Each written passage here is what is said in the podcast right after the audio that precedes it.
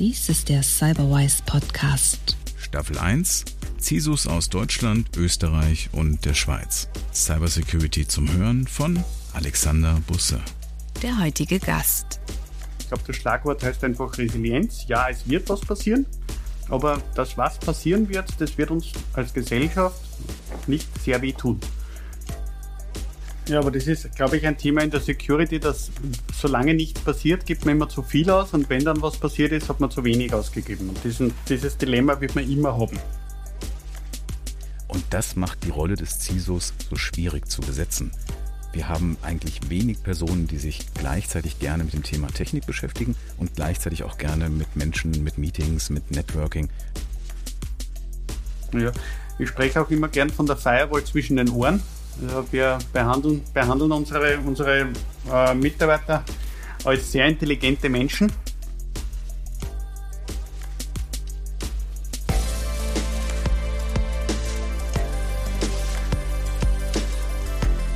Hallo, heute rede ich mit Jimmy Heschel. Jimmy ist CISO bei Red Bull. Hallo Jimmy. Hallo, Servus Alexander. Wie bist du eigentlich zu deinem Berufswunsch CISO gekommen? Oder war das so ein Wunsch, den du schon immer hattest? Oder was war so deine erste Berührung mit dem Thema? Also wirklich den Berufswunsch, CISO zu werden, hatte ich eigentlich als Volksschüler oder, oder während dem Studium noch nicht. Ich bin da irgendwie reingerutscht über Jobs und Aufgaben und Themengebiete und habe mich einfach auch in, diesen, in diese Richtung weiterentwickelt. Allerdings meine erste Begegnung mit dem Thema Security hatte ich im Alter von elf Jahren, 1983. Also da waren die Computer noch nicht so verbreitet. Wir hatten allerdings einen IBM-PC zu Hause und ich bin durch das IBM DOS-Handbuch gegangen und kam zum Befehl Format, also beim Buchstaben F und Format C Doppelpunkt, des Englischen nicht so mächtig und das habe ich einfach ausprobiert und habe dann den Rechner zurückgesetzt. Der eigentliche Glück war allerdings, dass der Buchstabe B, also Backup, kam vorher vor. Also ich hatte ein Backup von diesem Rechner und mein Vater war dann nicht so beleidigt, weil auch das Backup habe ich brav gemacht und seither weiß ich, dass Security in der IT durchaus sinnvoll ist und dass so Themen wie Backups, wenn man es braucht, hilfreich sind, wenn sie da sind. Und Backups sollte man ja auch von Zeit zu Zeit testen. Hinterher wusstest du, Backups funktionieren. Richtig, und ich habe auch die Befehle gelernt. Grundstücke auf DOS. Aber bin ich, ja, ich bin dann, bin dann eher durch die, durch die Schule und Handelsakademie, also eher kaufmännische Ausbildung und ich wollte immer diese Verbindung zwischen kaufmännisch und technisch beibehalten und das hat mich eigentlich immer interessiert. Auch diese Schnittstelle zwischen Menschen und Technik, äh, das war immer für mich eigentlich das Interessante, weil nur mit Technologie zu arbeiten ist zu langweilig und Technologie sinnvoll zu nutzen, finde ich einfach immer gut. Finde ich gescheit. Mhm. Drum, drum habe ich dann auch Wirtschaftsinformatik studiert, äh, habe aber dann, äh, daneben immer gearbeitet. Also ich habe in einer Brauerei gearbeitet und habe da so die Untiefen der äh, IT, IT-Security mitbekommen. Also Netzwerkaufbau, Firewalls, was Anfang der 90er Jahre durchaus noch ein unbehandeltes Feld und da habe ich meine ersten Spuren damit verdient. Aber nie den Fokus auf Security gehabt, sondern das ist immer mitgelaufen und hat man immer mitgemacht. Ja, in den 90ern war das ja alles noch sehr hm, hands-on. Wenn da jemand war, der sich mit dem Thema ausgekannt hat, hatte die Firma Glück. Wenn nicht, dann ja, musste man halt mit dem leben, was man so geliefert bekommen hat. Naja, manchmal lernt man vorher, manchmal später. Äh, da hatten wir das Glück, dass wir vorher, vorher gelernt haben und schon die Firewalls mit aufgebaut haben. Also wir haben so Mitte der 90er Jahre in der Brauerei ein Shop-System entwickelt. Äh, ja, nach zwei Wochen live war das dann auch einmal in fremden Händen kurzzeitig. ähm, aber dann haben wir dieses System, da haben wir so Linux-Systeme ordentlich abgesichert und ja, dann hat es funktioniert und ist weitergelaufen und, und hat gepasst. Bin aber dann irgendwann äh, von der Brauerei auf die andere Seite gewechselt. Äh, war dann zehn Jahre im Consulting bei äh, Big Four Unternehmen und habe dort das Thema IT, IT-Governance, Steuerung, und eben auch das Thema Security damit betreut und bin da immer intensiver in die Themen hineingewachsen. Mhm. Aus der Zeit kennen wir uns auch. Da haben sich unsere Wege gekreuzt in der Beratung vor vielen Jahren. Weißt du noch genau, wann das war? Das weiß ich leider nicht mehr ganz genau. Weißt du es noch? Ich weiß es auch nicht mehr. Aber ja. es ist schon einige Zeit hab, her. Ja, aber ich glaube, das war ein gemeinsamer Kunde im Süden von Deutschland, in der Nähe von mhm. München. Nehme ich mal an. Möglicherweise. Ja. Über Firmennamen wollen wir hier lieber nicht sprechen. Richtig, richtig, ja, genau, genau. Ja, aber, aber, da waren wir natürlich eben als Beraterprüfer immer mit diesen, mit diesen beiden Hütten unterwegs und haben wir darauf geschaut, dass die Organisationen auch ihre Hausübungen machen und zu den Hausübungen, finde ich, gehört oder gehörte auch damals schon äh, das Thema Informationssicherheit einfach dazu. Mhm.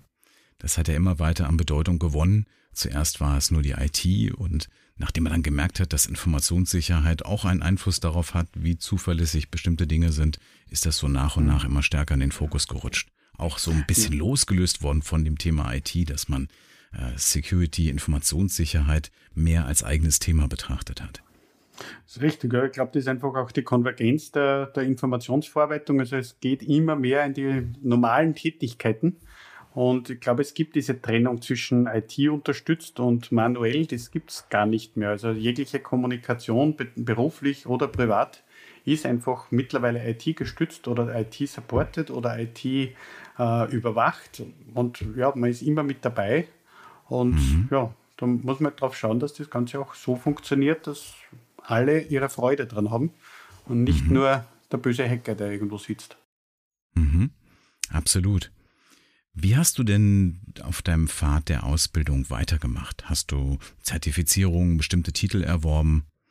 Ja, ich glaube, das geht sowieso mit der Zeit, dass man die diversen Zertifikate hat. Also ich habe, glaube ich, 2000 begonnen mit dem CISA, den Information System Auditor. Dann bin ich äh, CISM und Seagate und CISSP und die diversen Zertifizierungen.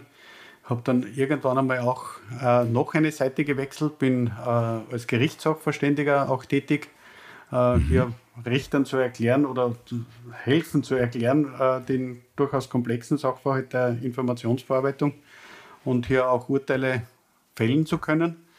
Und bin auch seit, glaube ich, 20 Jahren mittlerweile Lektor auf diversen Unis und Fachhochschulen und versuche auch hier das äh, Thema weiter zu verbreiten.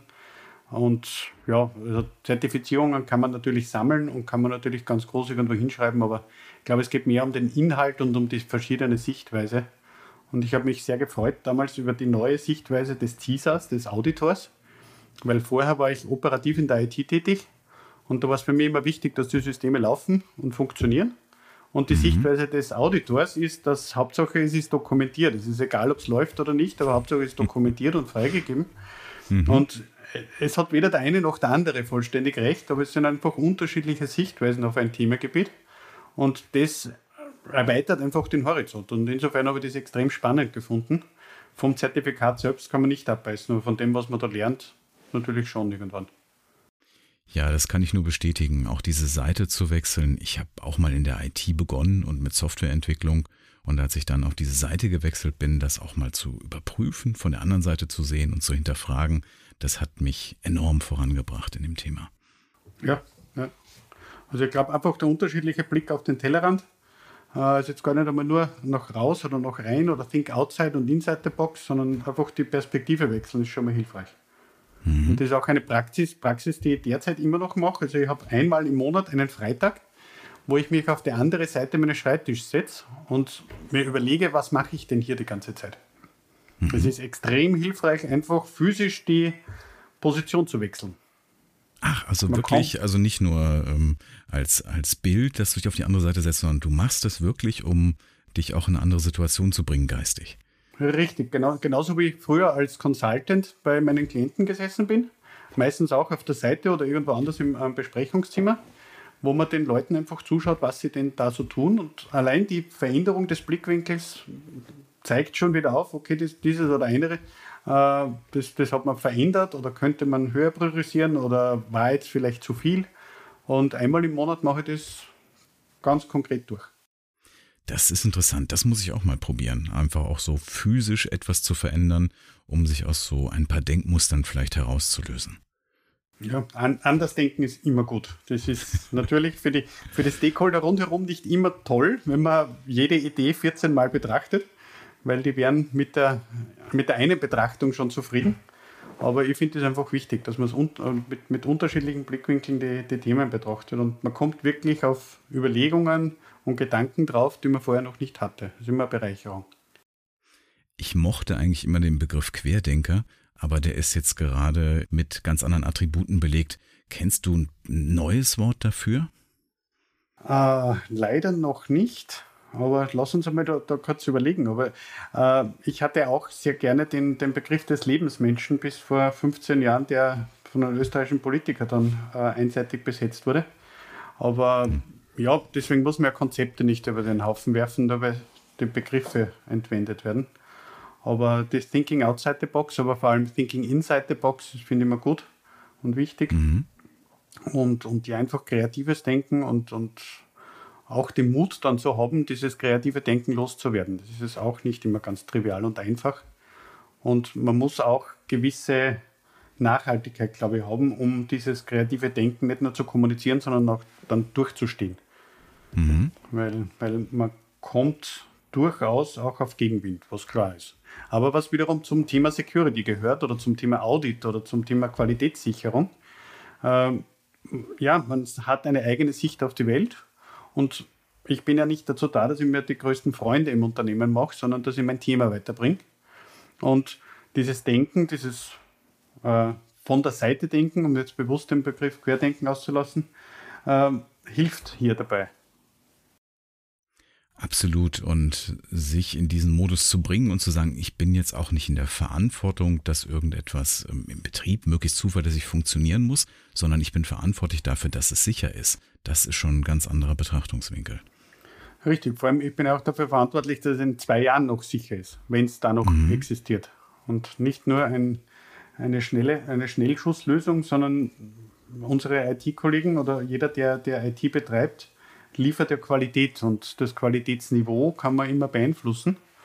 Und die erwartete Qualität ist ganz klar, dass dieses System, das da ist, nicht irgendwann einmal jemanden anderen gehört. Das ist eine intrinsische Erwartungshaltung, die gehört einfach erfüllt. Und da hilft keine Ausrede, da hilft kein Argument und da hilft kein Beten, sondern da hilft nur Tun.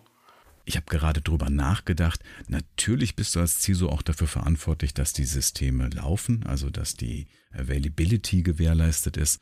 Aber du wirst nicht mhm. daran gemessen, ob die Systeme 99,5 Prozent haben, sondern du wirst daran gemessen, ob es dann einen Hack gab, einen Data Breach oder eben nicht. Richtig, genau daran wird man gemessen, wie unverfügbar die Systeme sind oder wie groß die Auswirkungen auch auf den operativen täglichen Betrieb sind, also wie hoch Kostensteigerungen durch vielleicht Mühseligkeiten äh, entstehen, die man aus Security-Sicht einfach argumentiert hat. Natürlich ist es für die, für die Kolleginnen und Kollegen nicht immer einfach, Zwei-Faktor-Authentifizierung oder sonstige Themen zu machen. Am einfachsten wäre es, den Laptop aufzuklappen und zu arbeiten. Niemals einen Neustart zu machen, niemals ein, ein, ein Patch äh, zu, zu machen. Und natürlich wird man auf die Auswirkungen hingemessen. Allerdings, es ist meines Erachtens schon auch ein Trend zu erkennen, dass die Leute verstehen, warum sie das machen. Also dieses Bewusstsein, ja, es ist intelligent, einen Neustart zu machen, einen Patch zu installieren, äh, das Mobiltelefon äh, zu aktualisieren, ein Kennwort zu wechseln. Ja, es ist intelligent. Ich glaube, das ist mittlerweile durchaus auch in der Gesellschaft angekommen. Ja, durch die Berichterstattung über Ransomware und über Hacker haben die Leute natürlich verstanden, dass sie Risiken haben und warum sie das tun müssen. Ähm, ich glaube, man kann noch mehr tun für die Awareness, aber ich glaube, da können wir später nochmal drauf eingehen. Ich mhm. wollte noch so mal etwas über die Stationen deines Werdegangs sprechen. Mhm. Wo bist du denn nach dem Consulting hin, nach diesen zehn Jahren? Also nach den zehn Jahren war ich dann in einem Glücksspielunternehmen. Äh, da habe ich auch die IT zu einem großen Stück verlassen. Es war ein Online-Gaming-Unternehmen. Natürlich ist dort Informationstechnologie omnipräsent aber ich hatte eine ganz andere Aufgabe. Ich war dort in äh, Regulatory Affairs äh, und durfte Glücksspielbehörden äh, oder Glücksspielaufsichtsbehörden erklären, dass zum Beispiel so Themen wie ein ISO-Zertifikat für oder ISO 27000 äh, Zertifizierung für ein Online-Glücksspielunternehmen eigentlich kontraproduktiv ist. Das hilft der Behörde, weil sie, dass sie einen Zettel haben zum Ablegen, aber der inhaltlichen Security von einem Online-Gaming-Unternehmen ist das eigentlich abträglich. Das stört, äh, stört im Grunde genommen nur, wenn man da jetzt Dokumente machen muss, weil wenn ich als Glücksspielunternehmen unsicher bin, dann bin ich weg vom Markt innerhalb von, weniger, äh, von wenigen Sekunden. Das ist einfach mhm. dann Geschichte. Ähm, und ja, dass halt solche Glücksspielunternehmen nicht immer im besten Licht in der Öffentlichkeit stehen, ist, glaube glaub ich, auch evident. Aber es gibt ein paar Organisationen, die sehr, sehr sorgfältig mit der Verantwortung, mit Spielsucht, mit äh, Ressourcen und sonstigen auch verantwortlich umgehen. Und das war eine sehr spannende Aufgabe dort, weil es einfach aus meiner Komfortzone auch heraus war. Ähm, mhm. Und ja, seit sechs Jahren bin ich jetzt, wir nennen es Head of Digital Security äh, bei Red Bull. Und ja, das war eigentlich gleich der zweite Job nach meiner Consulting-Tätigkeit. Wobei ich immer wieder auch Organisationen unterstütze bei der Etablierung von Covid, Internal Controls oder Peers und Benchmarking mache mit, mit Organisationen zum Thema Security. Und, und hier immer auch den Kontakt mit anderen Organisationen suche. Mhm. Ja, ich merke, du bist da sehr untriebig und nicht nur in deiner Rolle als CISO für Red Bull, sondern auch in vielen anderen Themen unterwegs zum Thema Security. Daraus kann man wohl schließen, dass dich, dass dich das Thema so richtig umfassend interessiert. Genau, also ich habe eine richtige Freude an dem Thema Security, jetzt nicht daran, den Menschen auf den Geist zu gehen, sondern einfach das Ergebnis von sicheren, von qualitativen Informationssystemen oder guter Informationsverarbeitung.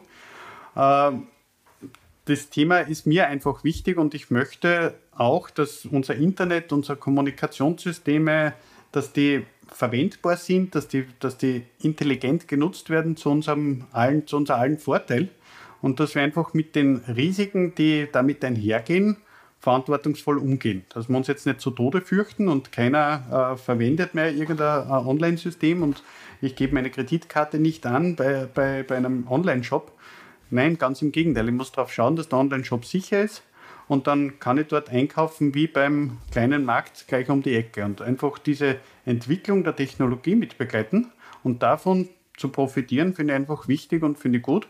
Und ja, ich habe eine Freude an der Security und ich möchte auch darauf schauen, dass andere diese Freude teilen. Aber es ist, glaube ich, generell eine Philosophie von Red Bull. Man kann einen Job nur dann machen, wenn man eine wirkliche Passion dafür hat.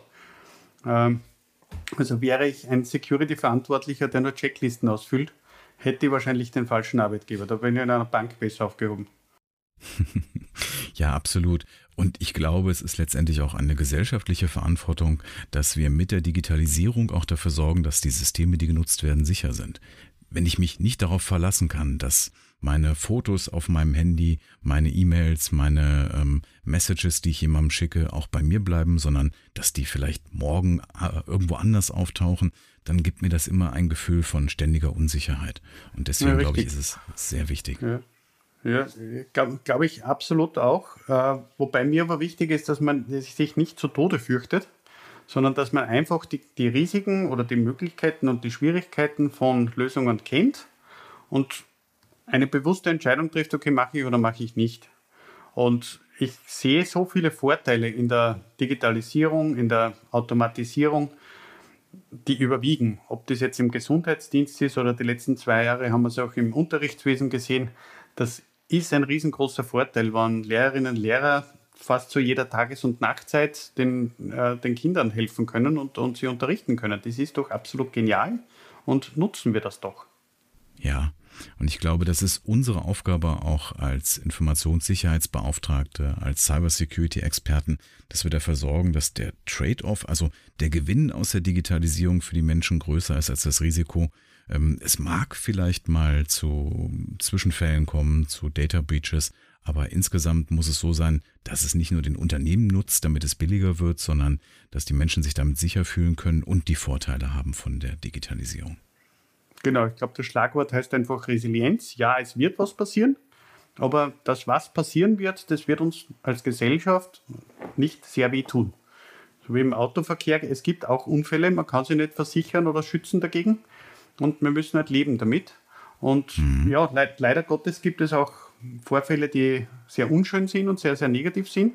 Aber das ist nicht die Masse. Und als Gesellschaft müssen wir halt auch schauen, dass, die, dass diese Vorfälle, die wirklich schlimmen, ganz wenig bleiben. Da brauchen wir von, von ganz oben, von Regierung, von UNO bis ganz unten zum Techniker, äh, die, das richtige Know-how und das richtige Mindset.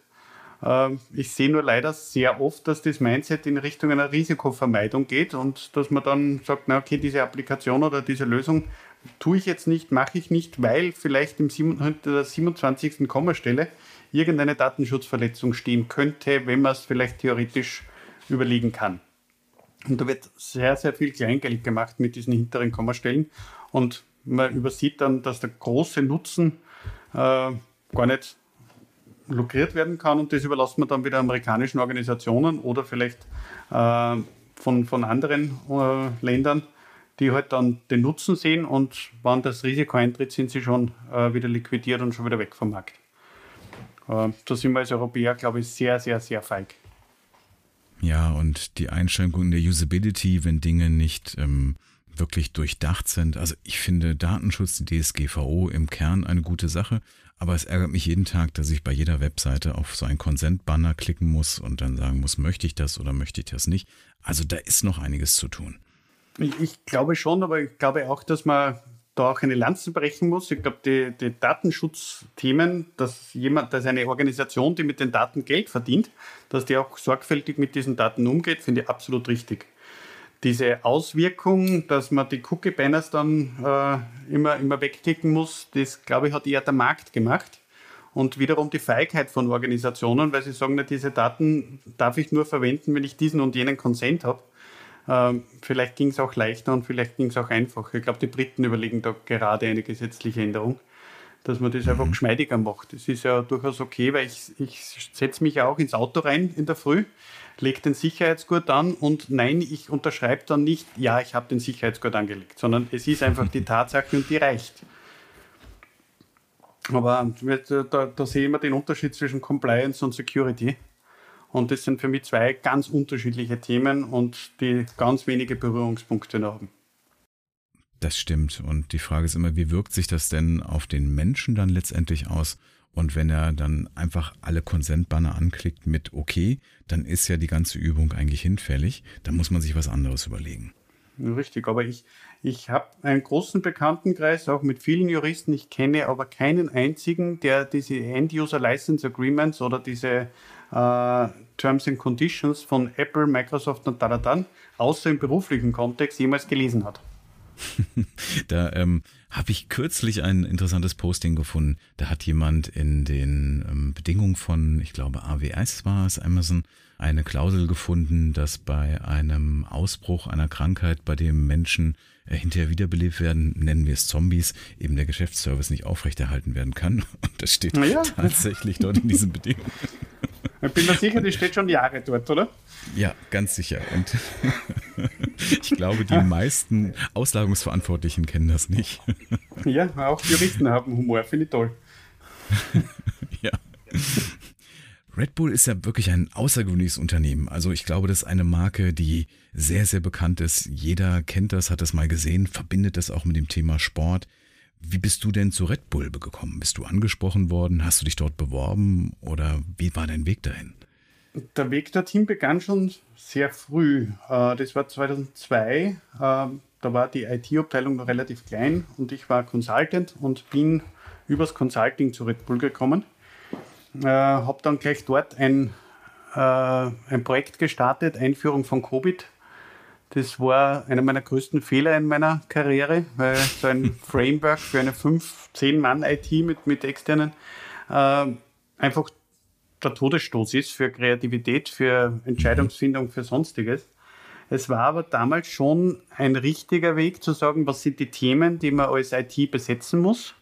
Und ja, man hat zwar keine Prozesse gezeichnet, aber man, musste, man, man wusste, das sind die Themen, die, die, die soll man angehen und über Jahre angehen. Mhm. Und ja, da, einige Jahre später, ich glaube 15, 16 Jahre später, und ich war da immer wieder Begleiter auch von Kollegen, also jetzigen Kollegen bei Red Bull, äh, kam dann der Anruf, ob ich nicht jemanden kenne, der Security macht. Und dann habe ich dem Verantwortlichen gesagt, ja, manchmal rasiere ich den.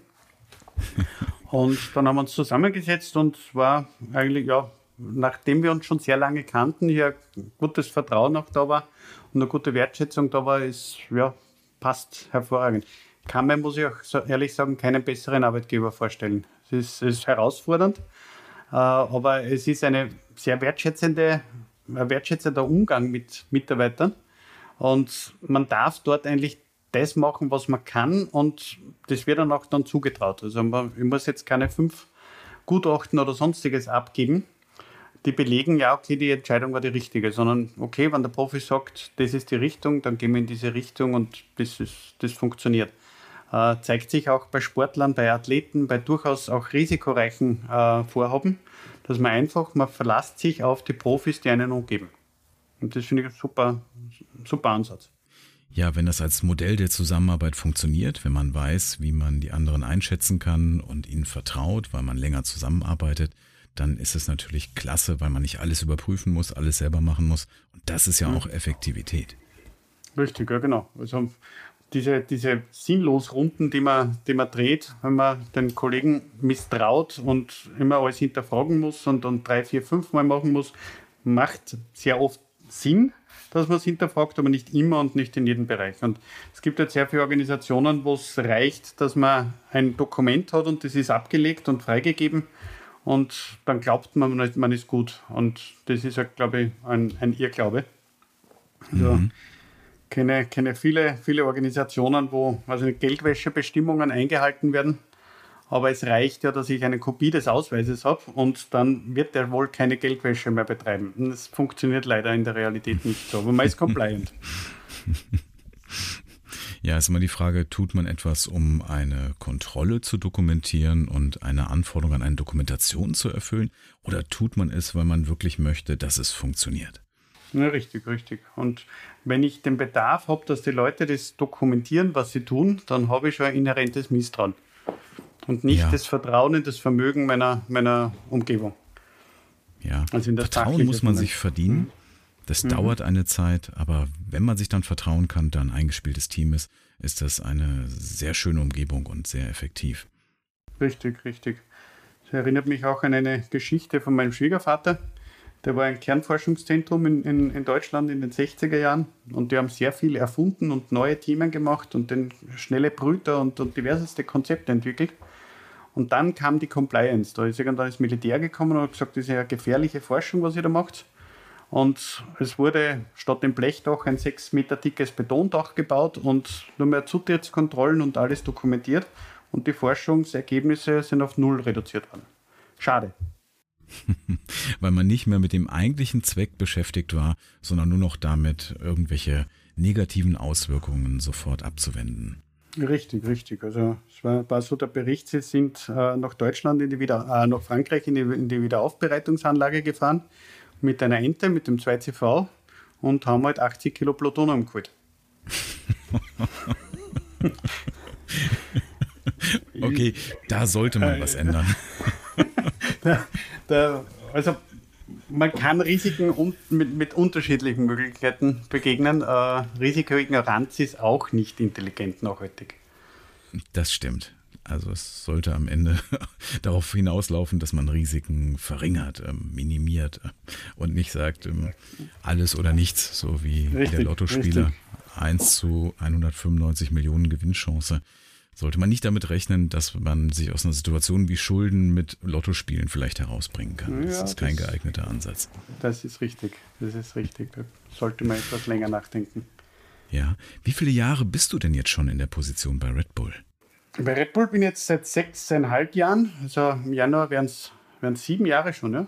Ja. Äh, und ja, ich glaube, oder ich hoffe, ich bin da noch lange, weiß man natürlich mhm. in der, äh, als CISO nie. Die Abkürzung heißt ja Secure, äh, The Career is soon over. Äh, und es kann passieren, dass man den Arbeitsmarkt dann von einer neuen Seite kennenlernt, wenn doch etwas passiert. Also, das weiß man nie, das kann man nie vorausbestimmen. Äh, allerdings glaube ich, man muss alles tun, um eben die Hausübungen abzulegen und, und abzuarbeiten. Und wenn man da gerade sich in den Spiegel schauen kann, wenn man sich wieder mal rasiert und sagt, okay, ich habe meine Schuldigkeit getan, das war das, was ich konnte, äh, dann muss man sich auch nichts vorwerfen daraus. Äh, es ist auf jeden Fall ein Arbeitgeber, wo ich noch länger bleiben möchte, weil es einfach riesen Spaß macht. Das Umfeld ist, ist toll, das Team ist toll, die Marke ist toll. Also man kann nichts finden, was an der Organisation nicht gefällt. Die CISO-Rolle hat sich ja auch entwickelt. Ich habe wahrgenommen, früher, vor einigen Jahren noch, war der CISO jemand, der viel Verantwortung hatte. aber wenig Kompetenz. Also Kompetenz mhm. im Sinne von, er hat Budget, er kann Dinge entscheiden, sondern er hatte eher eine Alibi-Funktion und war dann auch der Schuldige, wenn irgendwas passiert ist. Kenne ich aus meinem engeren Bekanntenkreis jemanden, der dort immer auf Fehler hingewiesen hat. Irgendwann kam dann eben ähm, eine Prüfung, das war im Finanzbereich. Es gab eine Menge an Feststellungen und die Reaktion mhm. des Vorstands war dann zu sagen, wir haben jetzt erstmal einen Co-CISO eingestellt, der das Problem beheben soll. Also mhm. man hat einfach den, man hat einfach den CISO verantwortlich gemacht, obwohl man ihm vorher nicht die Möglichkeit gegeben hat, die Dinge zu ändern. Und ja. ich glaube, dass sich das geändert hat, hoffentlich geändert hat, denn sonst mhm. ist diese Funktion des CISOs ja sinnlos. Ja, ja, man, ich glaube, glaub, das ist auch gewesen im Jahr so 2005, 6, 7, Sabins Oxley und die ganze Dokumentation rund um den Finanzbereich wo plötzlich äh, Anforderungen gekommen sind an einen CISO oder an eine Compliance-Funktion, die nicht dem Selbstbild der vor allem technisch orientierten Sicherheitsverantwortlichen waren. Weil sehr viele Sicherheitsverantwortliche sind ja gekommen aus der, äh, der Chef Firewall Manager, war dann plötzlich der Sicherheitsverantwortliche äh, mhm. von der Organisation. Und da ist sowas wie Compliance, Dokumentation, Nachvollziehbarkeit, nicht auf der Tagesordnung oder nicht im Scope. Und ich glaube schon, dass sich da ein neuer Typ von CISO auch etabliert hat, ähm, die entweder den technisch orientierten ergänzt oder erweitert hat. Aber ersetzt hoffentlich nicht, weil ich glaube, man braucht beide Kompetenzen. Man braucht sowohl die Kompetenz der Planung und Nachvollziehbarkeit als auch die technische Kompetenz. Und das macht die Rolle des CISOs so schwierig zu besetzen. Wir haben eigentlich wenig Personen, die sich gleichzeitig gerne mit dem Thema Technik beschäftigen und gleichzeitig auch gerne mit Menschen, mit Meetings, mit Networking. Es ist doch so etwas, was so ein bisschen auseinanderläuft. Jemand, der sich gerne tief in etwas reinarbeitet, der ist vielleicht nicht der Typ, der sagt, ich gehe jetzt auf eine Veranstaltung und erkläre jetzt 30 Leuten etwas zu einem Thema, das sie noch gar nicht verstehen, sondern der würde vielleicht lieber mit seinen Fachexperten dort zusammenarbeiten anstatt das zu vermitteln. Und diese beiden Kompetenzen in einem CISO, diese Kommunikationskompetenz und die technische Kompetenz, die macht die Rolle so anspruchsvoll. Glaube ich auch. Also da bin ich absolut d'accord. Das ist durchaus auch ein Spagat, den man immer wieder haben muss, weil man hat ja unterschiedliche Stakeholder.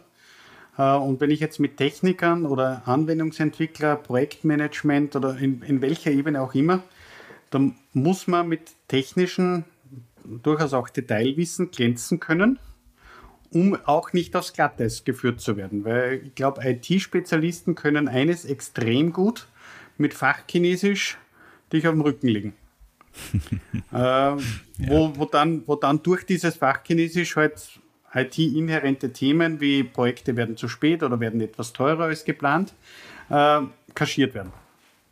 Und das ist eine natürliche Reaktion, dass ich den Halbwissenden dann einfach überrede oder überzeuge. Äh, das glaube ich, hat man in jeder, jeder Spezialistenfunktion, also auch Mediziner oder Juristen äh, verwenden dann halt ihr Fachvokabular und sagen, okay, lass mich in Ruhe und frag nicht nach, weil ich habe jetzt ja diese sechs äh, Spezialwörter fallen lassen. Und dann sagt jeder Halbwissende, okay, wird schon stimmen, der wird sich schon auskennen. Natürliches Verhalten eines Technikers finde ich okay. Also muss man da einfach mitreden können. Aber die Techniker auf der anderen Seite sind auch wiederum an den KPIs, kaufmännischen Indikatoren oder sonstigen nicht interessiert. Und genau umgekehrt, die Stakeholder auf der Business-Seite sind an den technischen Details vielleicht manche interessiert, aber eher, eher kuriositätssuchend die sind dann mehr an ja, kaufmännischen Auswirkungen, Auswirkungen auf den Markt, Auswirkungen aufs Produkt, auf Geschäftsprozesse oder sonstiges interessiert, was natürlich deren äh, Thema und Steckenpferd ist. Mhm. Und ich glaube einfach, man muss auch hier das Unvermögen erkennen und einfach sagen, okay, bis hierher kann ich, aber weiter kann ich nicht. Es gibt halt auch, glaube ich, in, in, gerade aus, aus, unserer Branche oder, oder Ex-Branche im Consulting, gibt es dann auch oft Blendversuche. Sowohl in die technische als auch in die, in, die, in die kaufmännische Richtung, die man aber dann nicht erfüllen kann. Und da muss man, glaube ich, auch sagen, das kann ich einfach nicht. Ich bin nicht der Abschreibungsexperte oder was auch immer. Und aus Sicht des Beraters wird man sehr, sehr oft gefragt, wie machen es denn andere Unternehmen? Einfach aus dem Gedanken heraus, Der IT-Sicherheitsverantwortliche möchte das Maximum an Sicherheit einführen oder sagen wir sehr viel dafür tun. Die kaufmännische Seite fragt sich, was ist denn der Return on Investment? Also wie viel sicherer werden wir, wenn wir wie viel Geld investieren? Und das lässt sich eben ähm, immer noch nicht messen. Und daher ist immer die Frage, wir wollen eben nicht schlechter sein als andere, wir wollen aber auch nicht zu viel Geld dafür ausgeben. Was machen denn andere? Und das ist mhm. natürlich nicht unbedingt der beste Weg, um herauszufinden, weil jedes Unternehmen etwas anders ist, weil das Risiko anders ist. Aber das ist tatsächlich eine der häufigsten Fragen, die ich als Berater immer gestellt bekommen habe. Ja, ja, wobei ich aber immer auf diese, diese Frage, äh, da sehe ich zwei Hintergründe. Das eine ist der, der, der Lernwille, was machen denn andere, also was könnte ich denn noch tun? Und das andere ist der Bestätigungswille.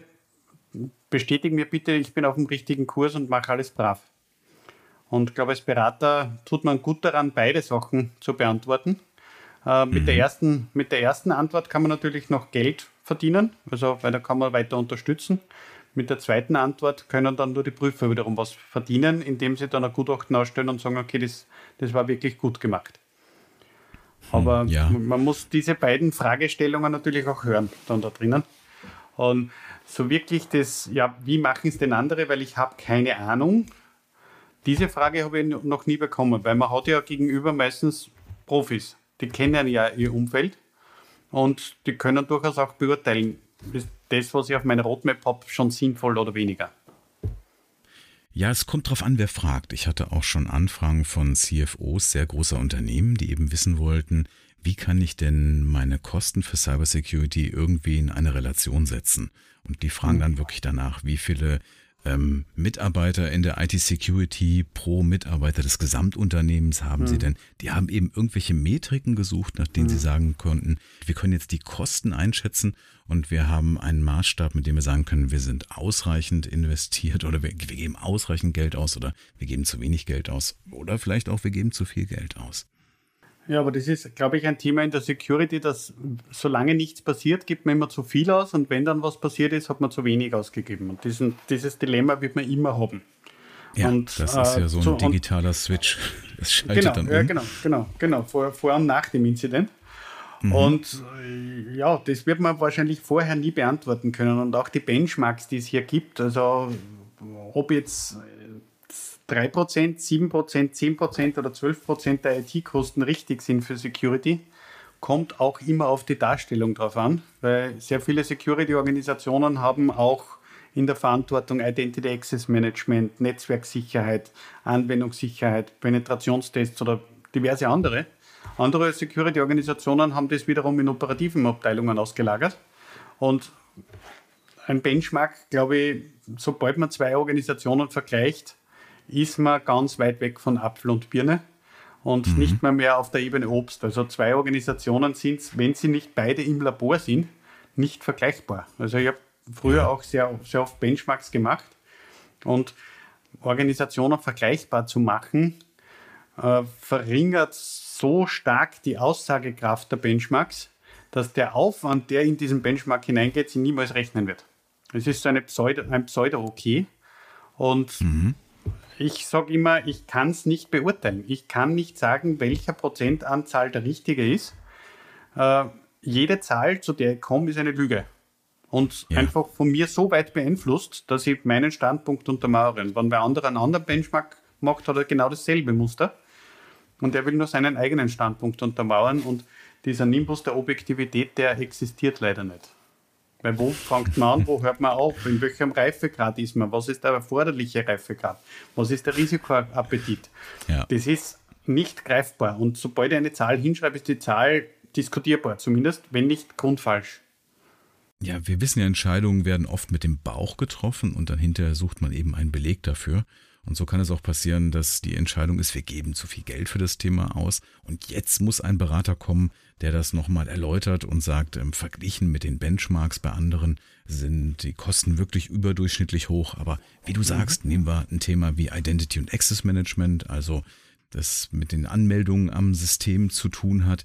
Ist das jetzt ein Thema, das ich mit den Kosten dem IT-Betrieb zurechnen muss oder mhm. muss ich das der Security zurechnen? Das Richtig, ist oder, ja in jedem Unternehmen anders.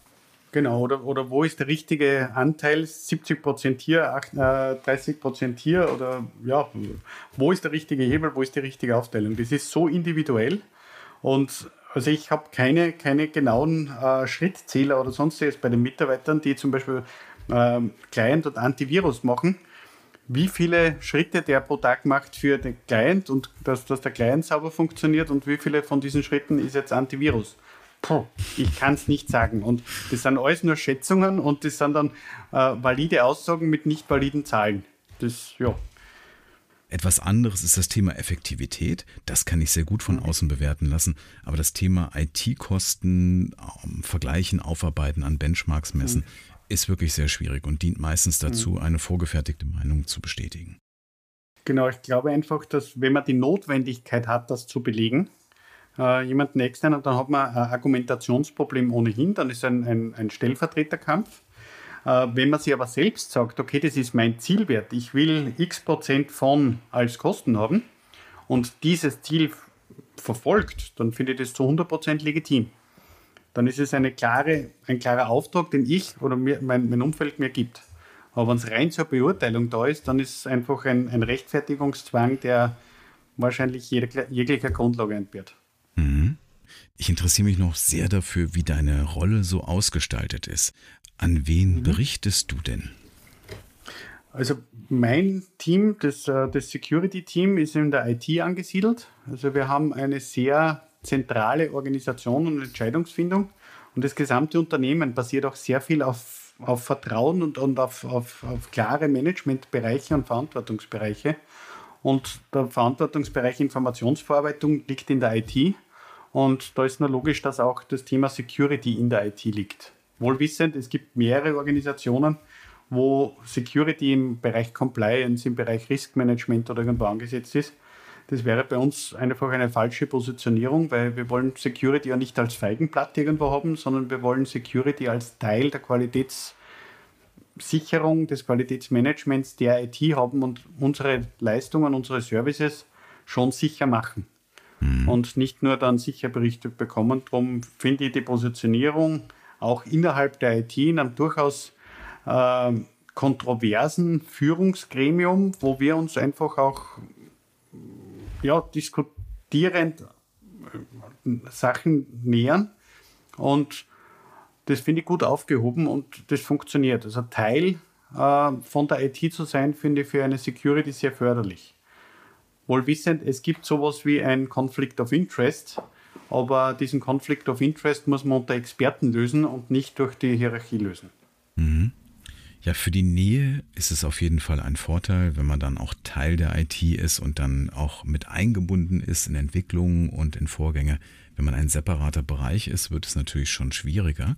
Und da muss man mehr Aufwand treiben, wird vielleicht auch erst später eingebunden und auch sehr stark als Kontrollfunktion und nicht als jemand, der eben unterstützt empfunden.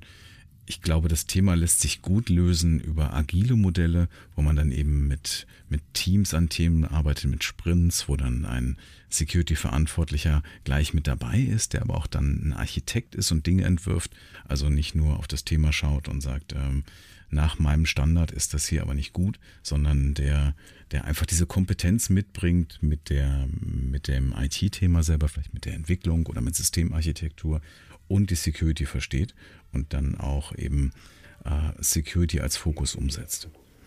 Genau, ich glaube, das ist aber ganz ein wichtiges ja, Thema, das man, das man in die Köpfe reinbringen muss, in die Köpfe von Projektleitern oder von Architekten, dass das Thema Security ist jetzt nichts, was ich wegstreiche und dadurch das Projekt schneller oder günstiger mache, sondern das Thema Security muss ich einfach von vornherein mitdenken und integrieren. Und je mehr die Architekten und die Projektleiter und die jeweiligen Projektleiterinnen äh, das Thema Security mit aufnehmen und in den Alltag integrieren, desto besser ist es. Und meines Erachtens der einzig nachhaltige Weg, um wirklich Security in die Produkte, in die Services zu integrieren.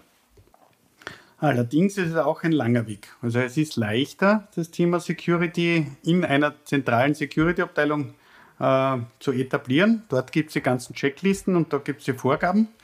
Und jeder macht dann nur genau das, was er machen darf oder was machen soll. und dann hört man zu denken auf, weil gib mir die fünf Security-Vorgaben, ich erfülle die und dann fällt mir über die sechste drüber. Das ist leider Gottes ein Pech und wird man nur schaffen, indem man das Bewusstsein für die Notwendigkeit von Informationssicherheit, aber auch für die Möglichkeit, sichere Systeme zu bauen und zu entwickeln, äh, zu machen, in die Köpfe der jeweiligen Entscheidungsträger mit einbringt. Und das ist von Projektauftraggebern, Projektleitern, äh, Architekten, Implementierern, Betreibern äh, quer durch die Organisation. Mhm. Und wie auch immer ich das sicherstelle, durch verschiedene Abteilungen, durch Integration, durch andere Ansätze, ich muss immer dafür sorgen, dass das Thema Delivery, also das Thema ein Produkt fertigzustellen im Sinne von Funktionalität, nicht wichtiger ist als das Thema Security. Das muss immer gleichgewichtet sein. Ich kann nicht sagen, ich schicke erstmal das Ding so raus, ich mache erstmal das Produkt für Kunden und dann schaue ich, ob was passiert und fix das hinterher. Das wird immer für Probleme sorgen. Ich muss von Anfang an beides gleich hochgewichten. Richtig, ja. Also wenn ich das nicht mache, dann habe ich halt mit meinem Release 1.0 oder 0.99 dann halt einige äh, qualitative Mankos drinnen, die ich dann beheben muss und diese Behebung ist dann meistens sehr teuer. Ja. Aber um das Gesicht zu wahren, hält man natürlich den, den äh, versprochenen äh, Go-Live-Termin ein. Das ist mhm. halt wiederum menschlich, verständlich, logisch. Ob es nachhaltig richtig ist, ist äh, ein anderes Blatt. Aber dieses Verhalten kenne ich auch noch von anderen Organisationen. Bei uns machen wir das natürlich nie. Mhm. Ja, es ist auch der Aufmerksamkeitsökonomie geschuldet, dass man eben sehr schnell sein muss mit Dingen am Markt. Und dann sagen viele, wir, wir kommen jetzt erstmal mit dem Prototypen und ähm, Security werden wir dann noch nachher rein definieren. Aber dann hat man vielleicht mhm. schon Designentscheidungen gefällt, die sich hinterher gar nicht mehr rückgängig machen lassen. Und das ist dann sehr Richtig. teuer. Ja. Du hast gerade über dein Team gesprochen. Wie groß ist denn mhm. dein Team? Mein Team, wir sind derzeit äh, zehn Personen. Mit, mhm. ja, Mitte Oktober sind wir dann elf, also elf mhm. Köpfe. Und ja, wir sind sehr divers auch äh, ausgestattet.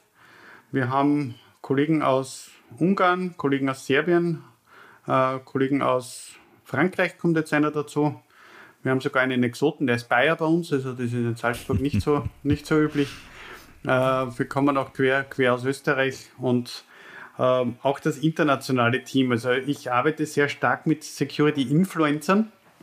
Also es sind jetzt nicht die, die, die, die vor YouTube sitzen und irgendwelche neuen Produkte vorstellen, sondern das sind Kolleginnen und Kollegen, die in Fachabteilungen sitzen, also in der IT-Architektur, in Länderorganisationen, mit denen ich und mein Team, mit denen wir zusammenarbeiten, um das Thema Security in die Köpfe, wie gesagt, reinzubringen. Weil ich kann nicht überall sein, man kann auch nicht die Entscheidungen den Leuten wegnehmen. Mhm. Wenn jemand jetzt eine, eine Anwendung baut, zum Beispiel in einer äh, Abteilung, bei Sales oder welche Abteilung das auch immer sei, äh, hat es keinen Sinn, dass ich sage, in dieses Projekt möchte ich mich rein reklamieren oder das muss ich tun, sondern da haben wir in diesem Sales-IT-Team einen IT-Influencer oder eine IT-Influencerin in dem Fall, und die einfach dort die Aufgaben, die wir als wichtig erachten und mit ihr auch gemeinsam als, als wichtig diskutiert haben, dann unterbringt. Mhm. Und so über dieses Netzwerk, dieses äh, durchaus verteilte Netzwerk, das auch durchaus unterschiedlich ausgestaltet ist in den jeweiligen Fachbereichen, so versuchen wir das Thema Security hochzuhalten und, und auch in die Organisationen zu bringen. Mhm. Diese Influencer fällt mir immer schwer, wie viele FTEs oder wie viele Headcounts sind das. Ähm, also mal ändert sich das regelmäßig. Zweitens mal kann ich nicht einmal sagen, wie viel Zeit diese jeweiligen Kolleginnen und Kollegen äh, aufbringen für das Thema Security und was andere Tätigkeiten noch sind. Aber mhm. Wenn man es ganz schlimm will, ist jeder, der irgendwo mit IT zu tun hat, als Anwender oder als Entwickler oder als Betreiber oder als was auch immer, ist er Mitarbeiter der Security, wenn ich es ganz übertreibe. Wohl wissend, wir sind keine Security-Organisation, sondern wir sind äh, Red Bull und haben ganz, ganz anderen Fokus, aber ich muss natürlich mein Thema für mich immer als das Zentrale haben.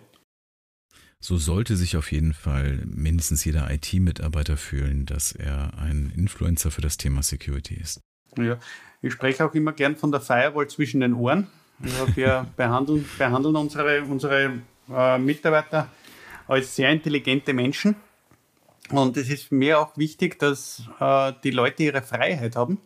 Und dass wenn jetzt ein Mitarbeiter vor seinem Rechner sitzt und eine Datei hat und entscheiden möchte, verschicke die jetzt an mein Google-Mail-Account oder nicht, dann soll ich als IT diese Entscheidung doch nicht wegnehmen. Die Firewall zwischen den Ohren vom, beim, beim User, also das Gehirn, muss so funktionieren, dass er einfach sagt, okay, das, das Risiko nehme ich in Kauf, das Risiko nehme ich nicht in Kauf.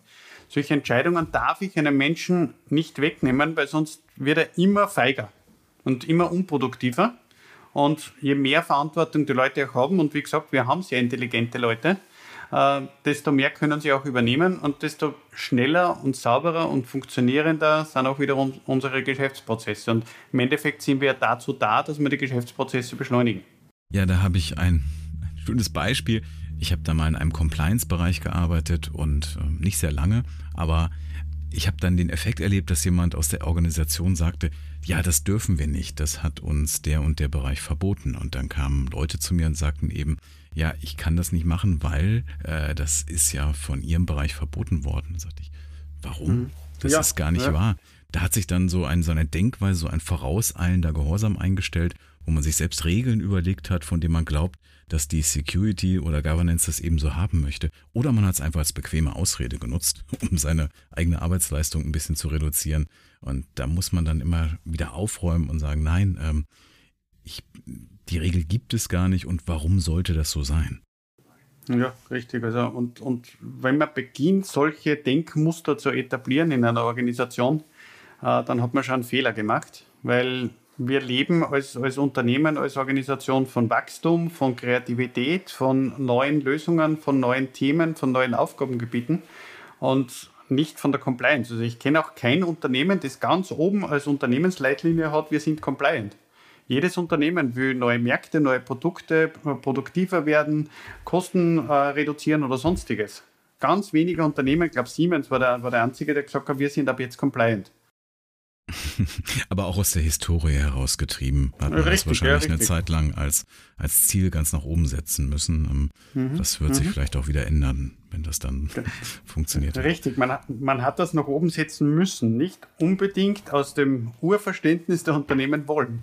Mhm. Weil eigentlich wollte man ja Kraftwerke bauen und, und, und den Markt erweitern und, und, und, und die Dinge tun, die man tut und das besser und schneller machen.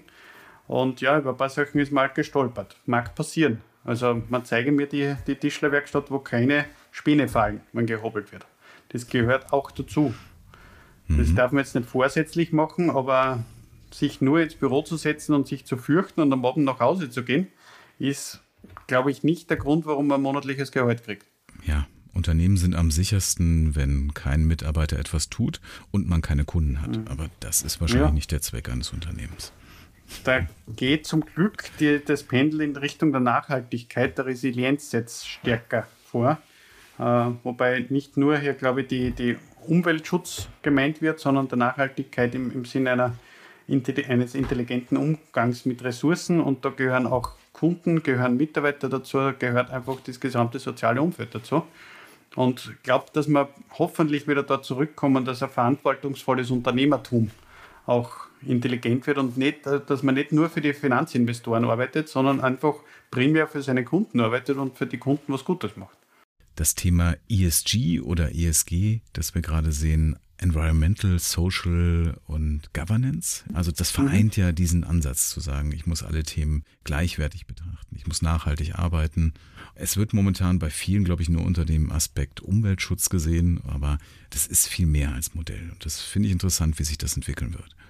Ja, also ich hatte ja diese Hoffnung zum, zum Zeitpunkt Sabin Soxley schon. Also Sabin Soxley war für mich auch, auch ursprünglich eine sehr gute äh, Bewegung, so das Thema Governance, Risk und Compliance in Organisationen umzusetzen, geschäftsführende Gremien mit innerer Verantwortung zu haben. Das heißt, wenn ich das Unternehmen Enron an die Wand fahre, dann muss ich auch zahlen dafür und muss auch ins Gefängnis dafür, weil ich einen Fehler gemacht habe. Äh, dass das leider dieses Thema Governance in Compliance umgeschlagen ist und nicht Governance als verantwortungsvolle Unternehmensführung gesehen wird, das finde ich leider schade. Aber ich glaube, wir ticken halt als Menschen oder als Organisationen so, dass wenn wir einen große, großen Themenkomplex haben, wie Governance, Risk und Compliance, dass wir das Thema herauspicken, das wir lösen können, also Compliance, und uns mhm. dazu auch noch eine Bescheinigung holen, dass wir das Thema gelöst haben. Und dann glauben wir, wir haben das Thema Governance, also was meines Erachtens ja die, die, die Nachhaltigkeit in sich trägt, haben wir damit auch erledigt, erledigt. Aber nein, es ist nur Compliance und noch nicht die sinnvolle Unternehmensführung und Unternehmensausgestaltung. Das ist leider zwischen, also uh, fell between the cracks, sagen die, uh, sagen die Amerikaner da. Auf das haben wir mhm. vergessen und haben wir weggeschwiegen.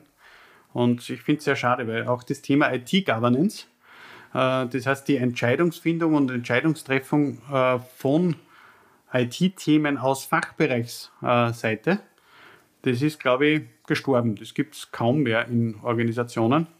Und wenn dann nur als, ja, segnen wir das Projekt ab. Und das mhm. finde ich aber schade, weil die Informationsverarbeitung gehört immer mehr der Fachabteilung und immer weniger eine IT-Abteilung einer zentralen. Mhm. Wo du gerade von SOX gesprochen hast, Sabine Oxley, da habe ich auch damals ein Unternehmen in Norwegen beraten. Ich musste ja SOX umsetzen, wenn ich eben ähm, einen Börsengang in dem Land, äh, in der USA haben möchte.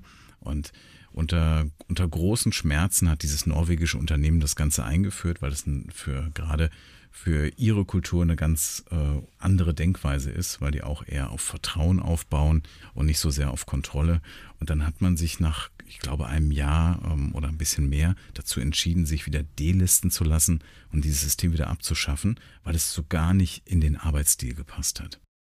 Mhm. Ja, kenne kenn ich auch ein Unternehmen, das SOX-pflichtig war, sich dann delistet hat wieder aus der, aus der New York Stock Exchange.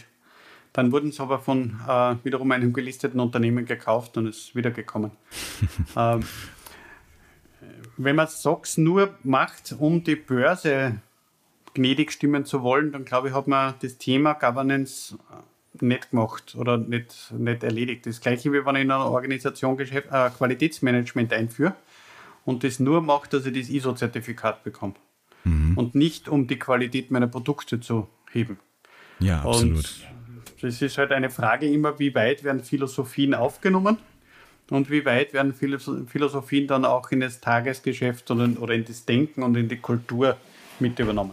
Ja, dann werden solche Potemkinschen Dörfer gebaut, wo man dann irgendwelche Dinge dokumentiert für einen Prüfer, der die Bescheinigung nach ISO 27001 ausstellt.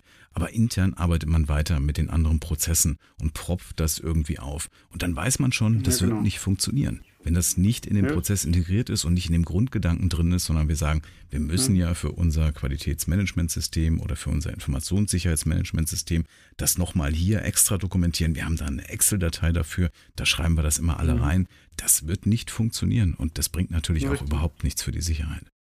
Richtig, das ist eben genau die Unterscheidung zwischen Compliance und Security, mhm. äh, die wie gesagt ein sehr kleines Überschneidungsfeld haben. Mhm. In deiner Rolle bist du eingebunden in technische Entscheidungen? Ja, durchaus. Also äh, sowohl technische Basisentscheidungen, Cloud, nicht Cloud, welche Cloud, äh, wo wir hingehen, äh, als eben auch in mehr security-relevante Entscheidungen. Wir haben überhaupt ein Führungsteam, wo wir sehr viele Themen sehr offen diskutieren und auch hier unterschiedliche Standpunkte immer um äh, austauschen. Mhm. Und da habe ich manchmal nur die Security-Hüte auf und manchmal auch andere Hüte auf. Und es wird auch jedem zugetraut, dass er seine Erfahrung mit einbringt und nicht nur immer seine Rolle äh, in der Organisation spielt. Ich finde das sehr wertvoll und finde es sehr gut. Und, und ja, klar sind wir in Technologieentscheidungen mit eingebunden mhm. und diskutieren mit. Äh, wir haben allerdings gerade aus Security nicht immer die letztgültige Entscheidung für eine Technologieentscheidung. Also es geht sogar bis hin zu, zu Security-Technologien. Äh, mir ist jetzt relativ egal, ob jetzt die Firewall vom Hersteller A, B oder C verwendet wird, solange, mhm. die, solange die drei gut sind und betrieben werden können und, und in einem sinnvollen äh, Budgetrahmen sind. Aber habe da keine Vorlieben oder sonstigen Strategien, dass man sagt, diesen Hersteller muss man jetzt äh, priorisieren oder weniger. Mhm. Und da haben wir eine beratende Rolle für mhm. diese, diese Themen natürlich aus einer Expertensicht eine sehr beeinflussende Rolle, das ist klar. Der, der Verantwortung muss man sich auch bewusst sein. Also wenn man sagt, ich würde den Hersteller B nehmen, äh, wenn aber das operative Team den Hersteller A präferiert, dann tue ich gut daran, mir meine Empfehlung sehr gut zu überlegen. Mhm. weil im Endeffekt muss das operative Team mit dieser technischen Lösung dann leben. Und ein, eine Technologie jemanden aufs Auge zu drücken, ist meines Erachtens einfach immer falsch. Es muss immer das eigene Baby sein, dann wächst mhm. das auch besser. Also bist du auf der Anforderungsseite unterwegs, du sagst, das und das muss erfüllt sein aus Security-Sicht. Welches Produkt ihr dazu nehmt, ist mir dann letztendlich egal. Richtig, richtig. Und gerade auch für diese Entscheidungen habe ich immer das, das, das Bild vor Augen, wie man am besten Verkehr lenkt. Äh, da gibt es ja die zwei Möglichkeiten, wo ich eine Kreuzung habe und ich stelle eine Ampel hin und so äh, agieren wir Security-Menschen sehr oft und da ist die Ampel rot oder grün und dann darf man fahren oder nicht. Und man nimmt den äh, Autofahrer eigentlich die Entscheidung weg. Und mein Weg ist eher, dass ich einen Kreisverkehr hier habe, wo die verschiedenen Autofahrer mit berücksichtigen, okay, es kann was passieren, der von rechts hat Vorrang oder nicht Vorrang, je nach, je nach rechtlicher Umgebung. Äh, ich will raus, ich will nicht raus, äh, ich lasse den anderen rein oder lasse den anderen nicht rein. Diese Entscheidung darf jeder selbst treffen, in Kenntnis der umgebenden Rahmenbedingungen. Und in Summe läuft der Verkehr bei einem Kreisverkehr viel schneller und viel flüssiger als bei Ampeln. Und vor allem, wenn die Ampel oder wenn die Kreuzung nicht befahren ist, wenn die Kreuzung eigentlich frei ist und die Ampel ist rot und ich stehe dann da und denke mir, welcher Idiot verbietet mir jetzt eigentlich zu fahren? Ja, das ist ein ähm, mega frustrierendes das konterkariert ja. das Ganze. Genau. Und, und, und so, und so bringe ich auch immer die Selbstmotivation der Autofahrer ganz gering, mir über die anderen Gedanken zu machen, was jetzt mein Verhalten für eine Auswirkung auf die anderen hat. Weil, ja, die Ampel ist eh grün, ich darf ja fahren. Aber nein, beim Kreisverkehr ist ein soziales Miteinander durchaus mehr gefragt. Und ich finde auch, das bringt die Leute, wie es auch so, so schön heißt, mehr in den Driver Seat, um ihre Entscheidungen zu treffen und dann auch hinter ihren Entscheidungen zu stehen. Und ich ja. finde dieses Bild einfach ganz wichtig, dass, dass man als Security hier nicht die, die, die roten Ampeln hinstellt, sondern mehr diese Grundregeln des Zusammenarbeitens und des Zusammenhaltens definiert. Ja, das finde ich ein schönes Bild. Und ich glaube, Security darf nicht einfach sagen Nein, sondern Security muss sagen, wie könnte es anders gehen? Also auch Vorschläge machen. Wenn jetzt mhm. deine Anforderung kommt und Security sagt dann, das geht nicht, das geht nicht, das geht nicht, dann ist das ja frustrierend für den, der mit der Security zusammenarbeitet. Man muss dann auch die mhm. beratende Rolle haben und sagen, aber du könntest Folgendes tun, damit erfüllst du deine Anforderungen und die Security-Anforderungen. Richtig, ja. Ich glaube auch Kollegen, die, die zu uns kommen mit einer Idee und sagen, was hältst du davon, ich würde gern dieses und jenes machen. Wenn die immer nur hören, nein, das geht nicht, oder das, das, du, du, bist ja, du bist ja eigentlich äh, erst am, am, halben Wege deiner Überlegungen, du musst das und das und das und das noch mit berücksichtigen, die frustriert man ja. Also die, die, die Leute, die mit guten Ideen kommen, die, diesen Rückenwind darf man auch nutzen. Und die haben ja einen eine, eine Freude mit, mit, mit ihrem Thema und die wollen das Thema ja weiterbringen. Also kann man eigentlich nur schauen, dass man sie unterstützt und vielleicht dort oder da noch korrigiert. Aber immer, ja. so, immer zu sagen, nein, funktioniert nicht, geht nicht, sehr, sehr männliche Verhaltensweise, muss ich auch sagen, so, nein, ich würde es anders machen, so und so geht es besser. Aber meistens sind die Ideen, die die Leute haben, eh schon sehr ausgereift und sehr gut und mhm. selten ganz weit weg von, von einer sinnvollen Lösung. Ich erinnere mich da an ein Unternehmen, das ich da auch beraten habe. Und da kam dann am Nachmittag der Mitarbeiter der Compliance-Funktion zu mir zu einem Kaffee und sagte dann, heute beim Mittagessen waren am Nebentisch einige ähm, Projektmitglieder und die haben sich dann unterhalten über ein paar Sachen. Er hat das dann so gehört und am Nachmittag hat er gleich mal drei Projekte gestoppt. Fand ich ein interessantes Vorgehen. Mhm. Ist, aber, ist aber auch bezeichnend für eine Unternehmenskultur, weil wenn das Projektteam weiß, dass es nicht funktioniert und, und diese und jene Schwierigkeiten sind, die Entscheidungsträger das aber nicht wissen, ist das kein gutes Zeichen für die Unternehmenskultur. Weil wenn ich als Mitarbeiter weiß, okay, das funktioniert so nicht, dann ist es meine Aufgabe auch, da für eine Lösung zu sorgen und nicht nur beim Mittagstisch zu jammern. Ja, es hätte wohl funktioniert in dem, was dabei rauskommen sollte, aber es war eben nicht sicher. Und dann, mhm. wenn man diese Denkweise hat, wenn wir nicht erwischt mhm. werden, ist alles okay. Und die Compliance-Funktion ist darauf angewiesen, irgendwo zu lauschen in der Kantine, was andere machen, um sowas überhaupt noch irgendwie mhm. steuern zu können, dann ist schon was richtig schief gelaufen. Ja, das ist richtig. Aber jetzt habe ich auch als Auditor gelernt, dass man die meisten Audit-Findings in der Teeküche hat. Oder beim, am, am, am Raucherhof. Ja. Rauchen ist ja nicht mehr so populär, aber ich habe früher auch draußen gestanden. Kann mhm. sagen, dass da erfährt man schon sehr viel. Mhm. Das, glaube ich, steht sogar im CISA-Manual drinnen für, für die Ausbildung der IT-Auditoren, dass man sich auf den sozialen Ebenen auch äh, um die Geprüften kümmern sollte, weil da sieht man sehr viel und erfährt man sehr viel. Mhm. Betreibst du das ISMS von Red Bull? Ja und nein. Also wir haben kein formales ISMS, also so noch ISO äh, definiert, Plan to Check Act. Äh, aus einem einfachen Grund, ich glaube nicht daran. Ich glaube nicht daran, dass die Security ein Prozess ist, wo ich Plan, Do, Check und Act genau diese verschiedenen Bereiche umsetzen kann und prüfen kann und einmal im Jahr einen Bericht abgebe oder das Security-Gremium äh, einberufe und das ist der Fortschritt. Äh, ich glaube mehr, also es gibt ja diese Überlegung, Security sei kein Projekt, sondern ein Prozess. Ähm, mhm. bin absolut d'accord, Security ist kein Projekt, weil es ist auf jeden Fall etwas Langfristigeres. Allerdings glaube ich auch nicht, dass es ein Prozess ist wie ein Einkaufsprozess, den mal definieren kann und dann immer gleich laufend Einkäufe daraus abwickeln kann, äh, den ich messe und verbessere und beurteile. Äh, ich glaube eher, dass Security ein Chaos ist oder ein chaotisches System, das aus sehr, sehr vielen Bestandteilen besteht und nicht nur diesen paar Bestandteilen, die heute in der ISO-Norm aufgelistet sind, sondern aus durchaus mehr Bestandteilen, die in unterschiedlichen Anordnungen zu unterschiedlichen Zeitpunkten mit unterschiedlichen Prioritäten schlagend werden.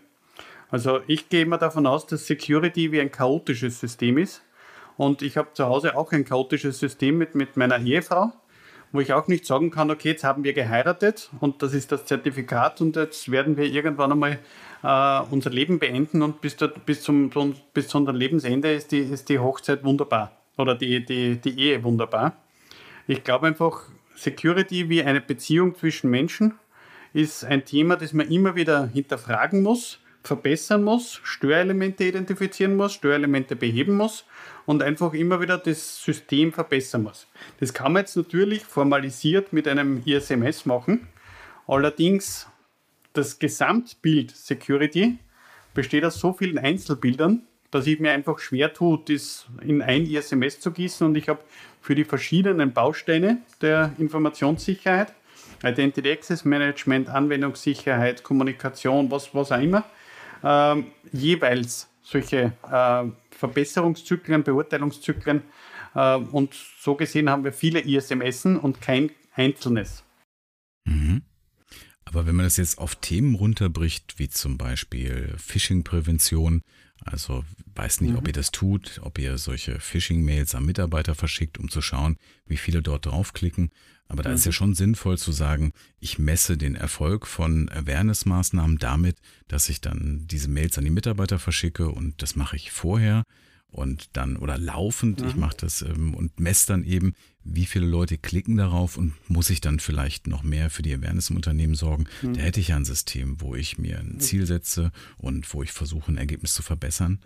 Das, das macht ihr so etwas?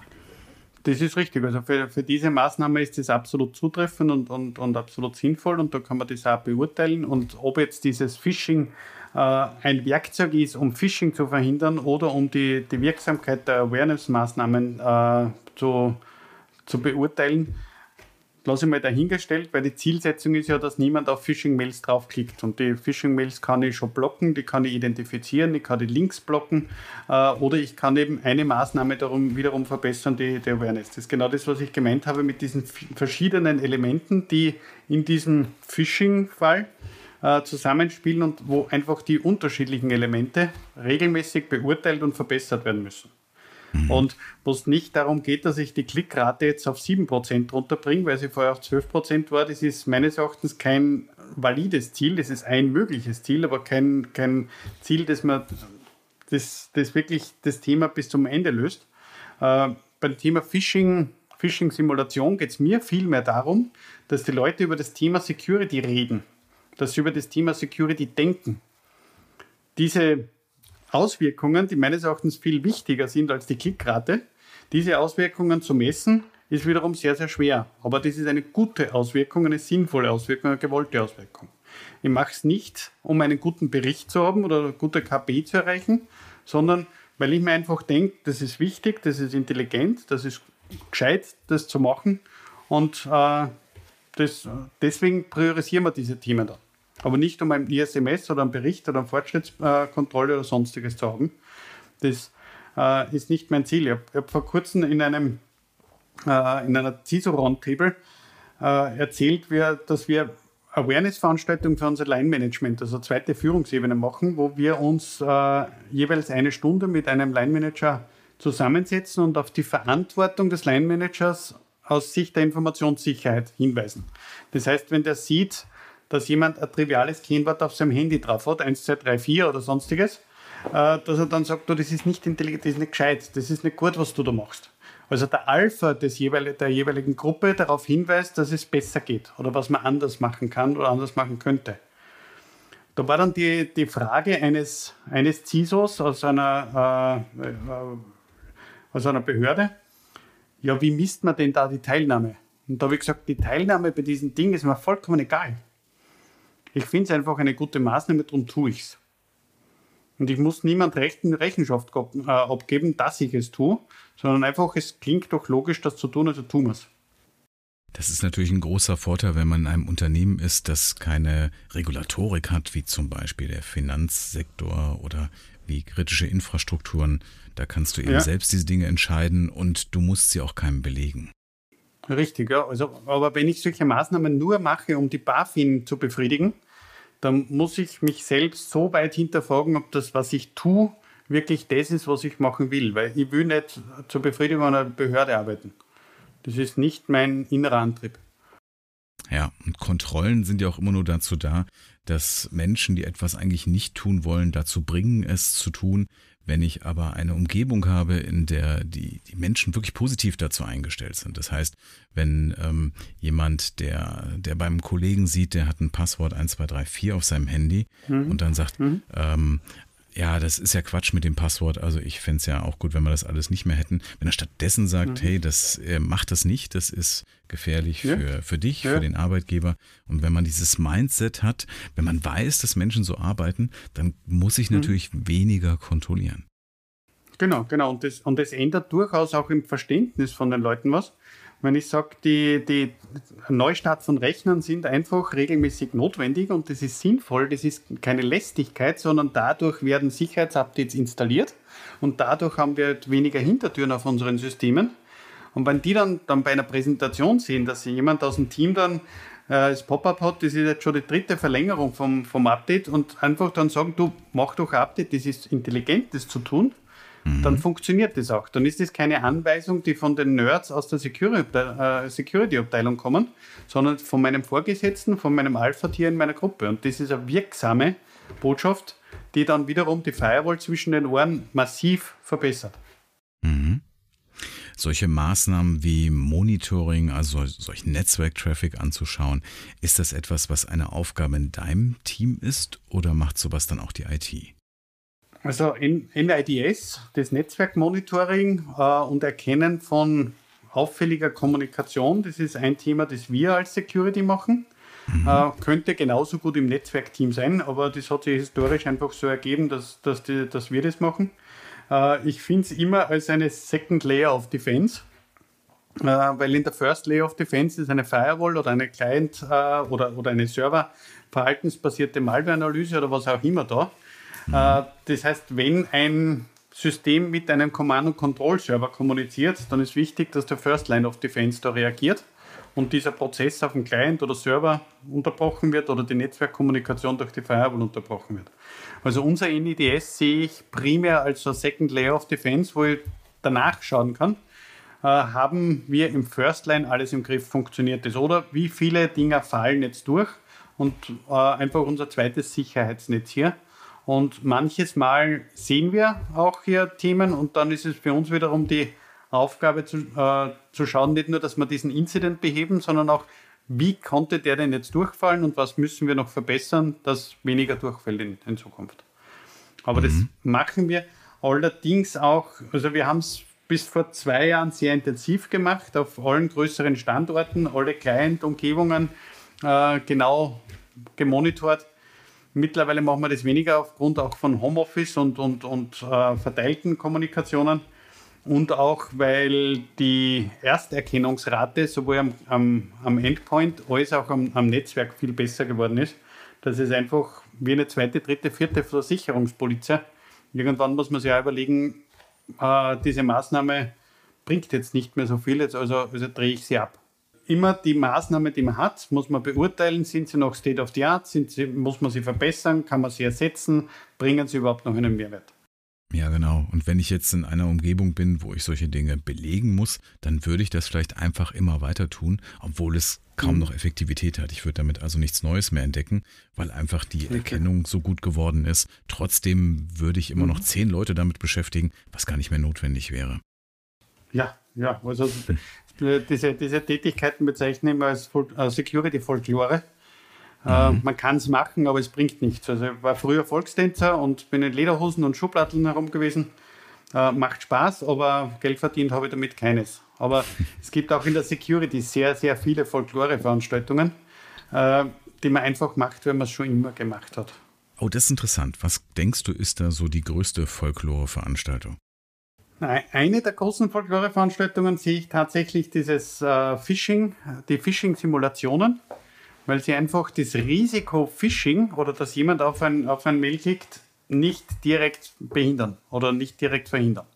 Ich sehe Phishing-Simulation als eine Awareness-Maßnahme, aber nicht als eine Sicherheitsmaßnahme, nicht als eine technische Sicherheitsmaßnahme. Sehr viele sagen aber, das ist das Einzige, was wir brauchen und das tun wir. Ähm, es gibt andere so äh, Folklore-Veranstaltungen, sind die Risk-Management-Workshops äh, wo, wo man einmal im Jahr dann die Security-Risiken durchgeht, mit Eintrittswahrscheinlichkeit, Schadenshöhe belegt und eigentlich nur das ge bereits geplante Budget argumentieren versucht.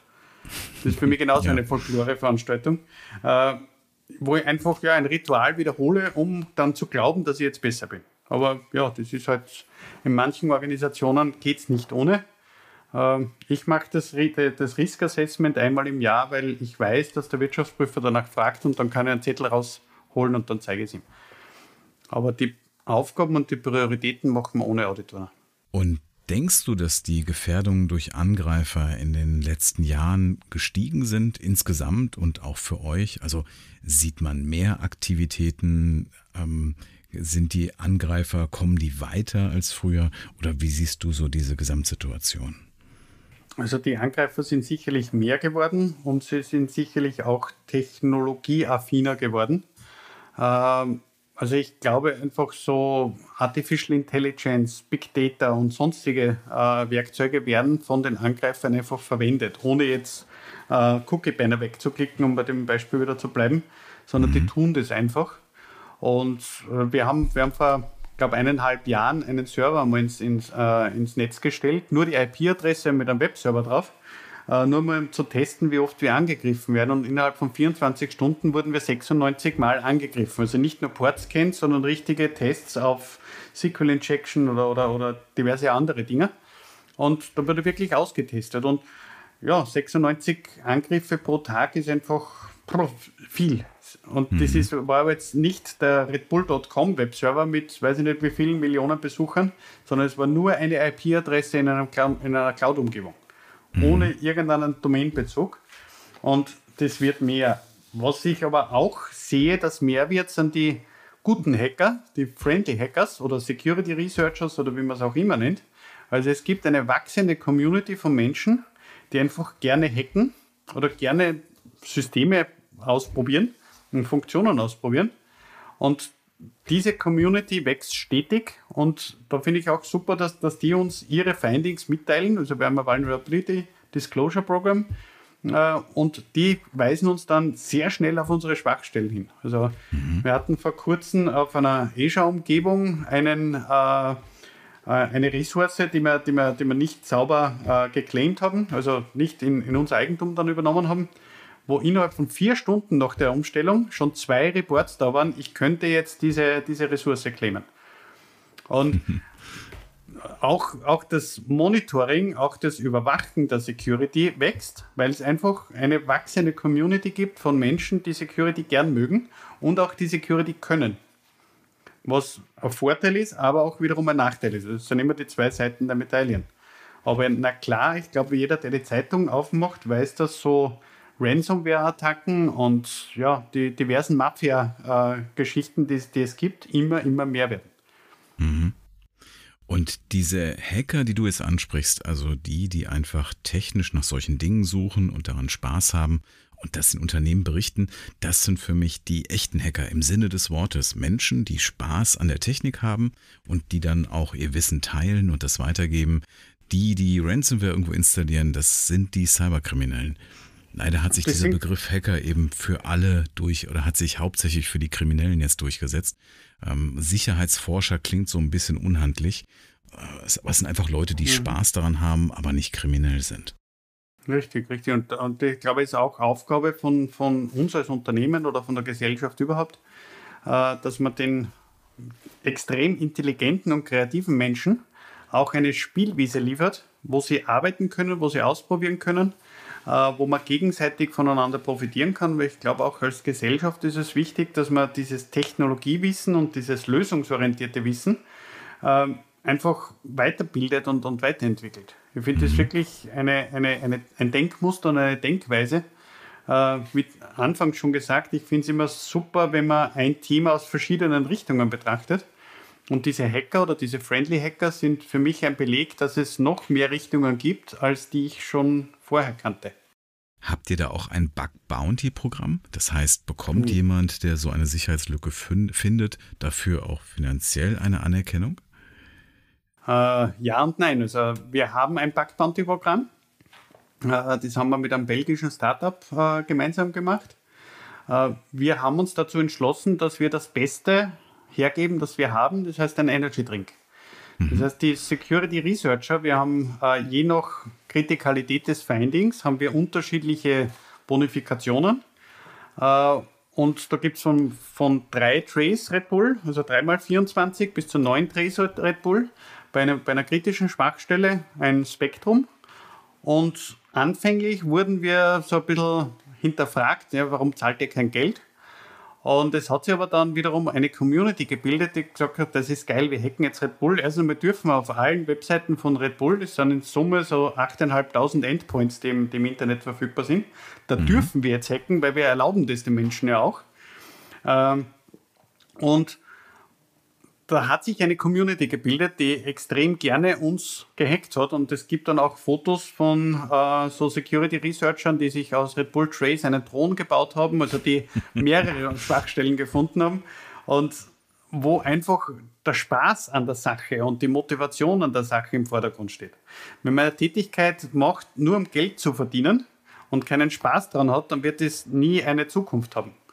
Für mhm. mich ist wichtiger, den Spaß daran zu haben und auch diese Curiosity zu fördern ja, und dann, dann weiterzubringen. Und ja, wir haben auch einige Hacker, die wirklich Themen gefunden haben und die sich auch wirklich intensiv reingehängt haben in, in unsere äh, Dinge.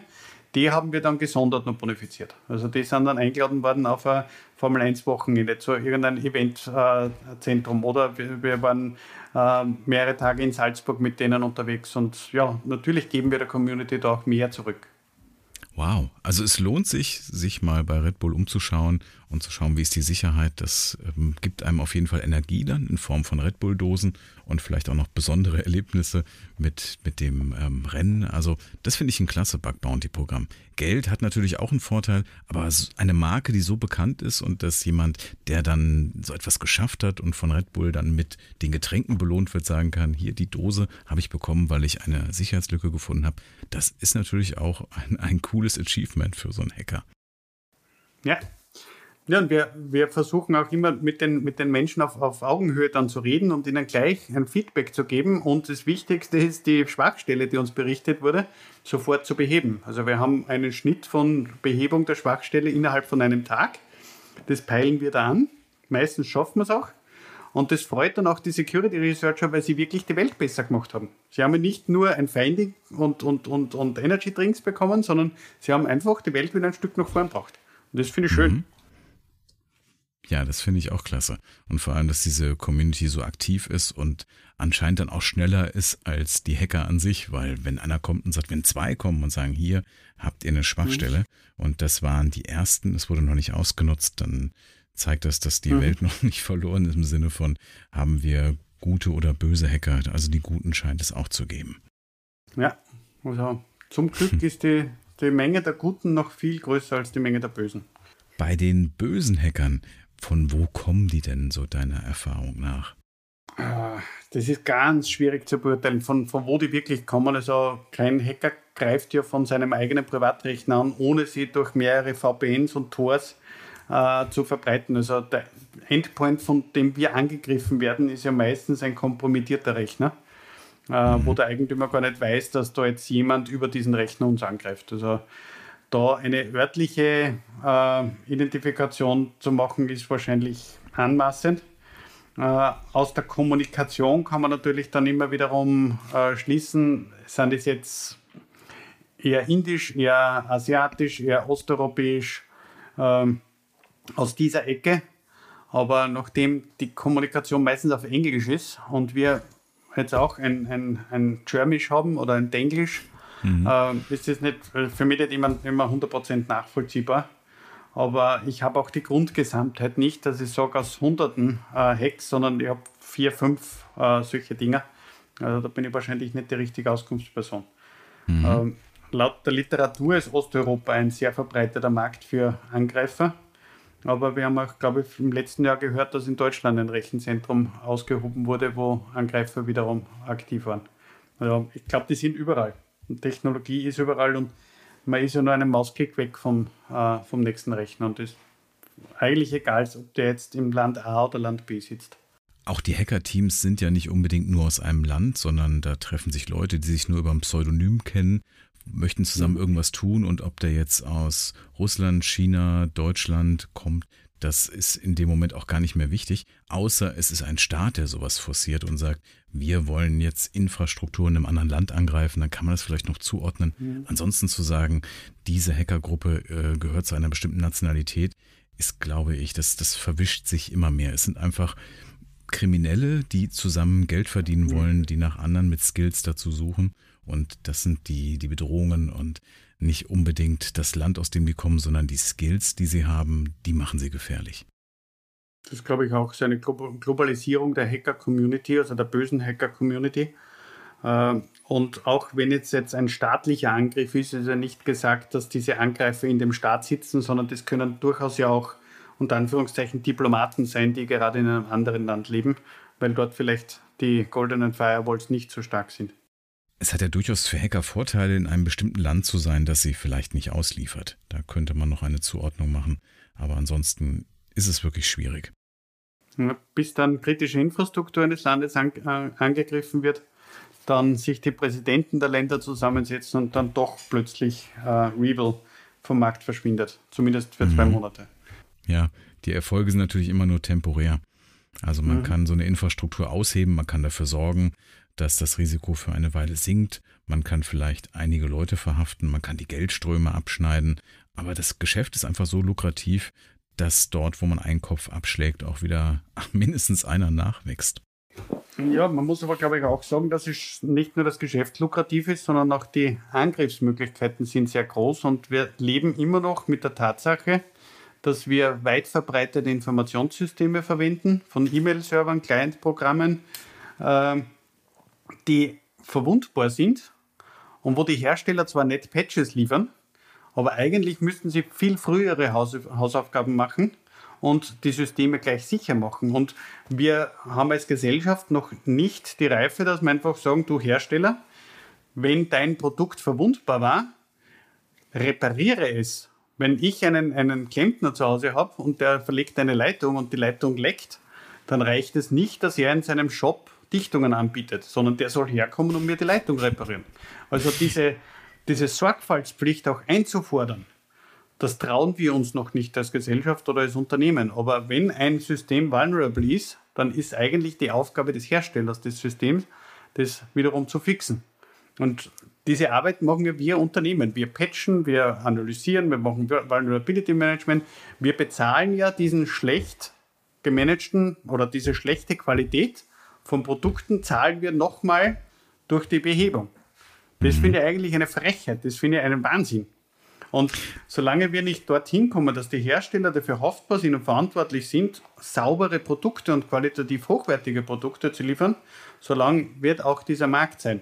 Wir werden diesen Markt nicht mit Technologie oder mit Regularien reduzieren, sondern der Markt wird nur durch qualitativ hochwertige IT-Produkte ausgedünnt. Ja, das gibt es auch so in keiner anderen Branche, glaube ich. Wenn wir das jetzt mal mit mhm. Flugzeugbau vergleichen und es mhm. stürzt ein Flugzeug ab und dann sagt der Hersteller, aber wir hatten doch das Ersatzteil hier bei uns in der Halle liegen. Ihr hättet doch vorbeikommen können, das abholen und einbauen. Warum habt ihr das denn nicht mhm. gemacht? Das ja, ist ja. das, was wir analog bei Software erleben. Der Hersteller veröffentlicht mhm. Patches und du kannst die holen installieren. Wenn du es nicht mhm. machst, dann wirst du halt gehackt, aber es ist auch nicht so, dass die mhm. Software das von dir fordert, vielleicht. Und dann ja, sagt, ich stelle jetzt den Betrieb ein, weil ich nicht mehr aktuell mhm. bin. Und der Hersteller ist dann nicht dafür verantwortlich, wenn du das nicht tust. Also das ist Richtig. ein ganz. Geht, geht mein gibt meines Erachtens ja auch, auch über, über den Layer der, der Anwendungen, der Applikationen oder Betriebssysteme hinaus auch das Thema E-Mail. Also warum kann heute noch immer jemand Spam- und Phishing-E-Mails verbreiten? Wir haben wenige große E-Mail-Provider, die wunderbare Sandbox-Lösungen haben und Erkennungen von, äh, von Spam und, und Phishing und sonstigen die sie gegen Bezahlung natürlich anbieten, aber genau diese äh, E-Mail-Provider haben bei den ausgehenden E-Mails diese Sandboxen nicht. Das heißt, von einem großen E-Mail-Plattform kann ich gerne meine, meine Malware wiederum verbreiten und die Hersteller tun nichts dagegen. Wenn du das mal vergleichst, zum Beispiel mit der Post und sagst dann, die Post ist dafür zuständig, in jedes Paket reinzuschauen, damit dir nichts Schädliches geschickt wird. Das wäre die Analogie dazu, dass die Betreiber, die Versender von E-Mails garantieren sollen, dass in den E-Mails keine Phishing-Versuche drin sind. Also kommt, kommt auf an, wo man die Verantwortung definiert. Stimme, stimme ich zu, im begrenzten Maße, weil für mich gehört Security immer zum Teil des Produkts und zum Teil der Lösung dazu und nicht als ein Add-on. Und wenn ich jetzt einen E-Mail-Server habe, also einen ein, äh, eingehenden E-Mail-Server habe, und der Hersteller sagt mir dann, ja, und wenn du es sicher haben willst, dann kostet das noch extra oder diese Lizenzvariante dazu. Äh, dann kann er es ja und das ist technisch möglich und technisch umsetzbar. Und wir haben so viele Bereiche in unserem Leben, wo einfach das gemacht wird, was technisch möglich und technisch umsetzbar ist. Ich glaube, dieses, diese Analogie von dem Postpaket, sie ist valide, allerdings nicht unbedingt legitim, weil sie einfach sinnvoller ausgehebelt wird. Beim Ein, bei der eingehenden Post wird es gemacht, wird es teilweise ohne der Zustimmung gemacht, wenn es um Viagra-Mails zum Beispiel geht. Und bei anderen sagen muss ich extra dafür zahlen. Aber bei der Gefährdung der großen Masse, die sie vielleicht so eine Sandbox nicht leisten wollen, bei Privat-E-Mail-Accounts, da wird es dann nicht gemacht. Und mhm. das finde ich einfach schade, dass man einfach äh, ein Produkt sieht und dann dafür zusätzlich nur zahlen möchte oder, oder sollte, dass das Produkt auch sicher wird. Das gleiche äh, Client-Betriebssystem. Da kann es doch nicht sein, dass ich das Client-Betriebssystem nochmal extra dafür zahlen muss, beim selben Hersteller, der das im äh, Repository hat, äh, dass das Ding dann sicher wird und Malware vielleicht erkennt. Da läuft meines Erachtens die Verantwortung in eine ganz falsche Richtung. Mhm. Ja, Microsoft hat ja jetzt schon seit einigen Jahren den, äh, den Defender, also die, den Microsoft Virenscanner, der ist auch tatsächlich mhm. gut geworden. Also da sind sie, mhm. haben sich der Verantwortung mhm. gestellt und gesagt, wir tun da was in der Richtung. Mhm. Und ich mhm. gebe dir recht, auch bei den, bei den Mail-Versendern, bei den Betreibern von Mailsystemen, die können sicher mehr tun gegen Spammer, also mehr dafür sorgen. Mhm. Aber wenn jetzt ein Office-Dokument versendet wird, zum Beispiel, was ja im Büroalltag ganz normal ist, und jetzt ist das ein präpariertes Dokument, das gerade eine Sicherheitslücke von Microsoft Windows 10 ausnützt, ist es mhm. dann die Verantwortung des Betreibers zu sagen, dieses Office-Dokument nutzt eine Schwachstelle auf deinem Rechner aus, deswegen stelle ich das nicht zu. Das ist schwierig, wo da die Grenze ist.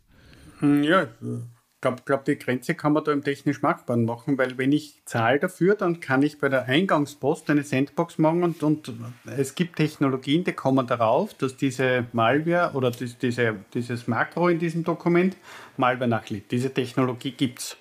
Mhm. Sie ist wahrscheinlich auch ganz leicht multiplizierbar. Und warum wird sie nicht an der Quelle eingesetzt, sondern nur am zahlenden Ziel? Und am nicht zahlenden Ziel wird es nicht eingesetzt und dann infiziere ich das infiziere wahrscheinlich genauso ein System, das vom selben Hersteller ist, der die Makro-Unsicherheit gebaut hat.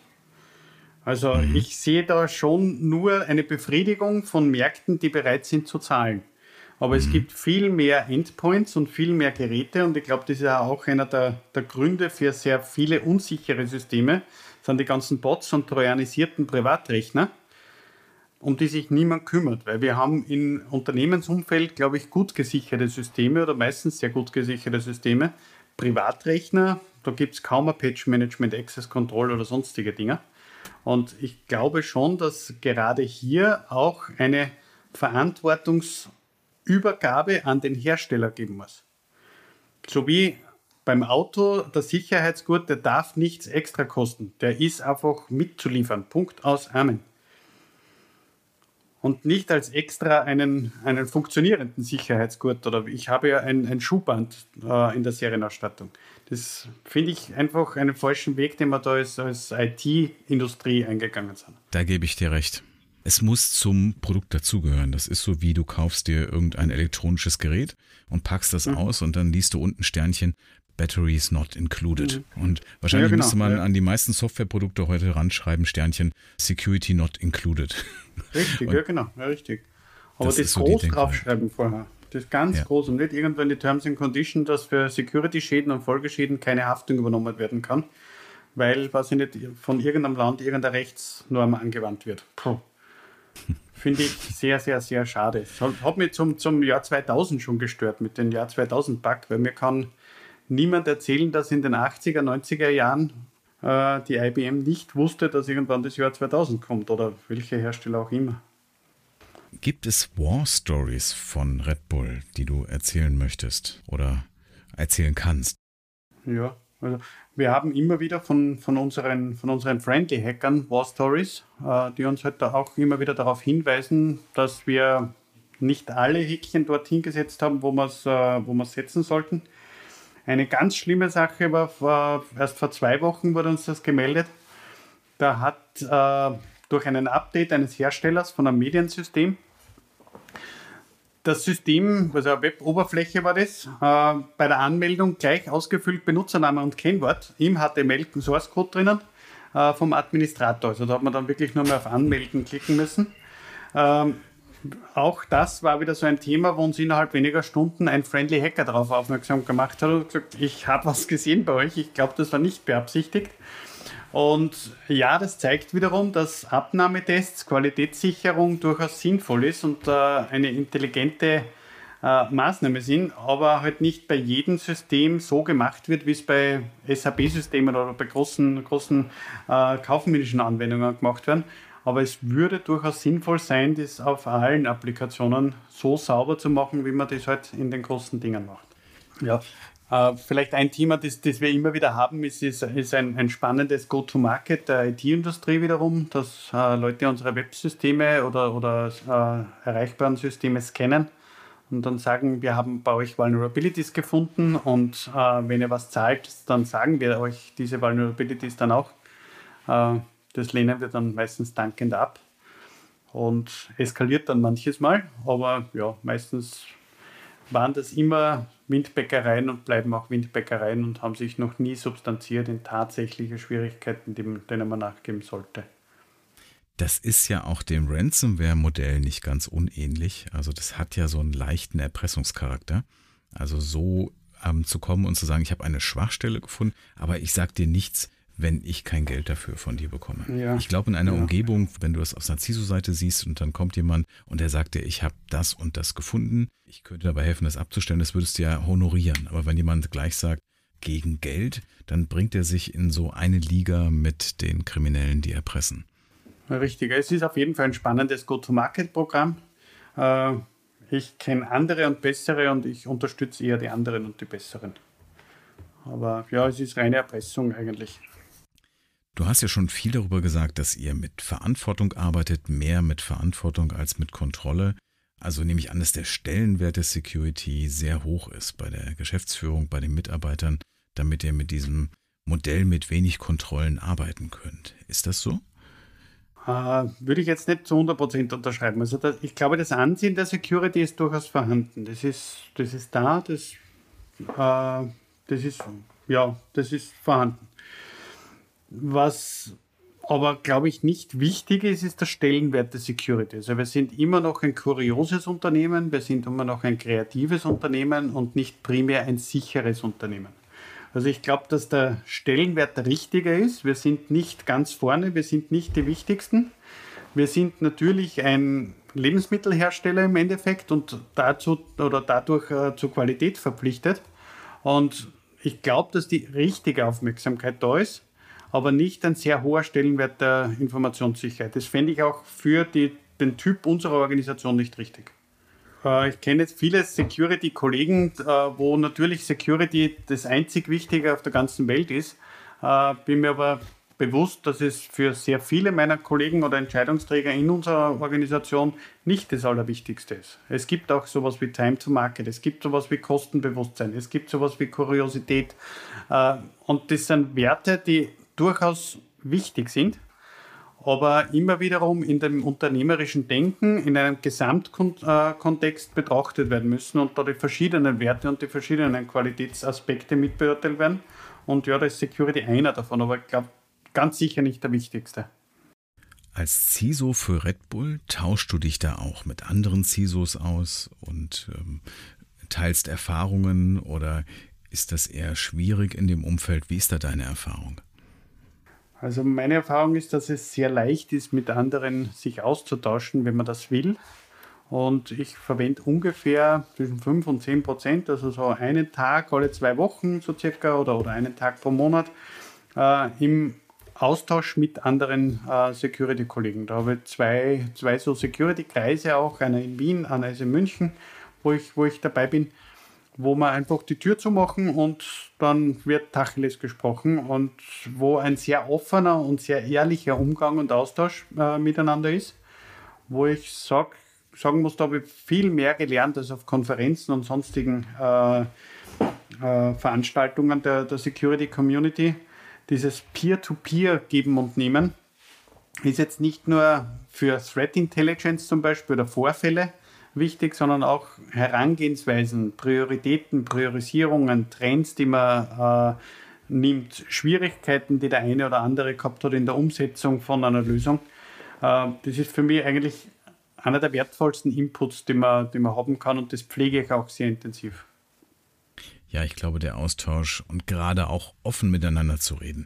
Ich kenne viele Veranstaltungen, da war ich dann natürlich allerdings als Berater dabei, wo dann Leute zusammenkommen, um über Security zu reden, aber keiner möchte über Themen reden, die bei ihm passiert sind, weil man sich nicht bloßstellen möchte, weil der Berater davon nicht erfahren soll. Und wenn man eine Veranstaltung hat, wo man die Tür zumachen kann, wo man weiß, man hat die Regel, dass das, was hier gesprochen wird, nicht irgendwo anders hingetragen wird. Es geht nicht darum, irgendein Unternehmen zu bashen oder eine Einzelperson zu bashen, sondern es geht darum, Erfahrungen auszutauschen. Das ist extrem wertvoll. Ja, ja, also und, und die Community, meine Erfahrung, ist da sehr bereit, sich auch auszutauschen. Es ist, gibt natürlich Grenzen und, und, und, und äh, nicht alle Details werden preisgegeben oder nicht alle Details werden zu jedem Zeitpunkt preisgegeben. Aber dem engen Kreis der Vertrauten, da wird wirklich gut kommuniziert und das hilft einem selbst in der Prävention, aber auch in der Verbesserung von der Detektion und der Reaktion. Wie ist es bei dir mit dem Thema Mitarbeiteraufbau? Also zum einen ist es schwierig für dich, die Personen zu finden, die das Know-how haben und Planst du weiteren Mitarbeiteraufbau oder bist du jetzt bei deiner Größe auf der Ausbaustufe, wo du sagst, da bin ich richtig aufgestellt? Also ich glaube, wir sind jetzt grundsätzlich einmal richtig aufgestellt. Äh, 10 Prozent unter Umständen noch mehr, also eine Person noch mehr im, im, äh, im nächsten Jahr. Aber ich glaube, dass, dass die, die Größe durchaus okay ist und durchaus überschaubar ist. Äh, ich strebe auch persönlich kein großes Team an, weil ich nicht wirklich an die Schlagkraft eines großen Security-Teams glaube, weil da einfach in der ganzen Organisation sehr, sehr viel Reibungsverluste damit kommen sondern wie gesagt, habe einen sehr beeinflussenden Ansatz in Richtung Security und äh, achte immer darauf, dass die unterschiedlichen Fachbereiche äh, das Thema Security operativ mitmachen. Äh, insofern glaube ich, dass die Größe durchaus okay ist. Natürlich kann man immer sagen, mehr geht immer. Jeder Entscheidungsträger, jeder Mitarbeiter hätte gerne einen Mitarbeiter noch äh, beiseite stehen und dann vielleicht der Mitarbeiter auch noch einen Mitarbeiter aber irgendwann ist eine, gesunde Größe da. Ich glaube, die zehn Personen sind bei uns okay. Wobei auch natürlich dazu kommt, dass wir einige Tätigkeiten und Aufgaben outsourcen oder extern vergeben. Ähm, von unseren Friendly Hackern bis hin zu äh, größeren Consulting-Unternehmen, die halt operative äh, Dinge da machen oder auch analytische Aufgaben machen. Aber ich glaube, die Größe und die Ausrichtung ist derzeit okay. Das Thema Mitarbeiter, Mitarbeiterinnen vor allem, muss man auch sagen, habe auch das große Glück, eine Kollegin äh, gefunden zu haben und bei uns im Team integriert zu haben, äh, wo sie zum Glück das Thema gar nicht ergibt, ist das Männlein oder Weiblein, sondern es arbeitet einfach jeder gern und gut. Mhm. Und das Mitarbeiterfinden ist natürlich am Standort Salzburg nicht zu 100% leicht, weil es doch eine, verglichen mit München oder Wien, eine kleine Stadt. Ähm, aber ich glaube, wir haben ein Team, wir haben eine Kultur, die es einfach gerne arbeitet und gerne Tätigkeiten macht und gerne ihren Job macht und eine Riesenfreude auch dabei hat. Äh, dadurch haben wir, glaube ich, eine sehr gute Bindung von der Marke her und von, vom Team, von der Kultur. Äh, funktioniert recht gut. Nichtsdestotrotz sind wir jetzt gerade zwei Mitarbeiter abhanden gekommen, aber die machen sich zu einem anderen Thema äh, selbstständig. Die bauen ein Startup. Und mhm. ja, da kann man nur sagen, gut, dass wir keine Sesselkleber bei uns im Team haben, sondern Leute, die gerne die Welt neu erfinden. Und äh, kann man nur Glück wünschen. Aber das ist, glaube ich, auch der Lauf der Dinge, dass Mitarbeiterinnen und Mitarbeiter kommen und gehen und dass man die auch begleitet in der Karriere und in der Weiterentwicklung. Und möglichst lang natürlich gemeinsam was macht. Aber ich habe auch nicht den Plan, dass ich Mitarbeiter aufnehme und die dann äh, bis zur Pension begleite, also zur Rente. Das gibt es ja in der heutigen Arbeitswelt eher selten, dass sowas noch mhm. funktioniert. Und das wollen wahrscheinlich auch die meisten nicht mehr.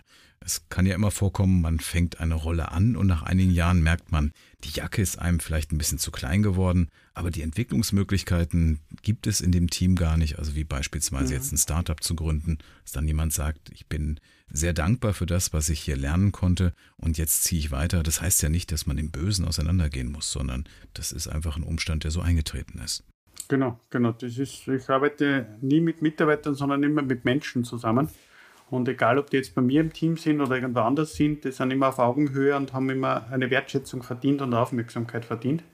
Und ja, Wege trennen sich, Wege, Wege gehen wieder zusammen. Und das ist durchaus okay. Wie machst du das mit dem Thema Schulungen, also Schulungen für dich, für dein eigenes Upskilling, für die Mitarbeiter? Macht ihr da solche, also auch für deine Mitarbeiter Ausbildung mit Titeln, sowas wie äh, CISA, CISM oder so etwas? Oder wie handhabt ihr das? Das kommt zumeist aus dem Interesse der einzelnen Kollegen die sagen, okay, ich möchte jetzt CSSP oder CISM oder dieses oder jenes Thema machen oder ich möchte auf dieser Konferenz, das diskutieren wir dann auch im Team oder einzeln mit den Mitarbeitern, weil äh, Konferenztourismus natürlich nicht wirklich sinnvoll ist, außer für die Tourismusbranche.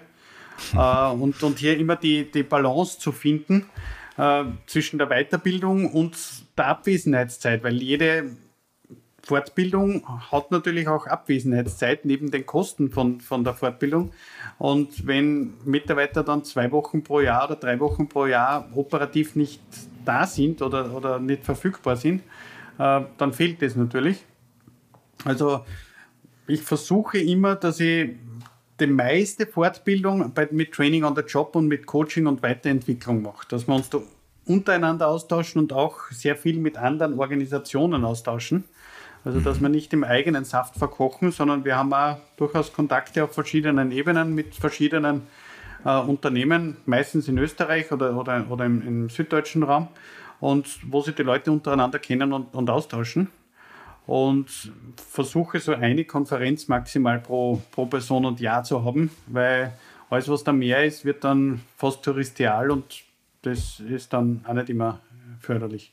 Was wir auf jeden Fall immer machen, ist, wenn jemand auf einer Konferenz war, hat er auch die Verpflichtung, die, die, die Inhalte den anderen Kollegen zu kommunizieren. Also was habe ich dort gelernt, was war dort neu, was ist dort, dort toll. Also dass das kein Einmalversuch ist, sondern dass das wirklich auch in die Organisation diffundiert und dass wir als Gruppe dann was lernen daraus.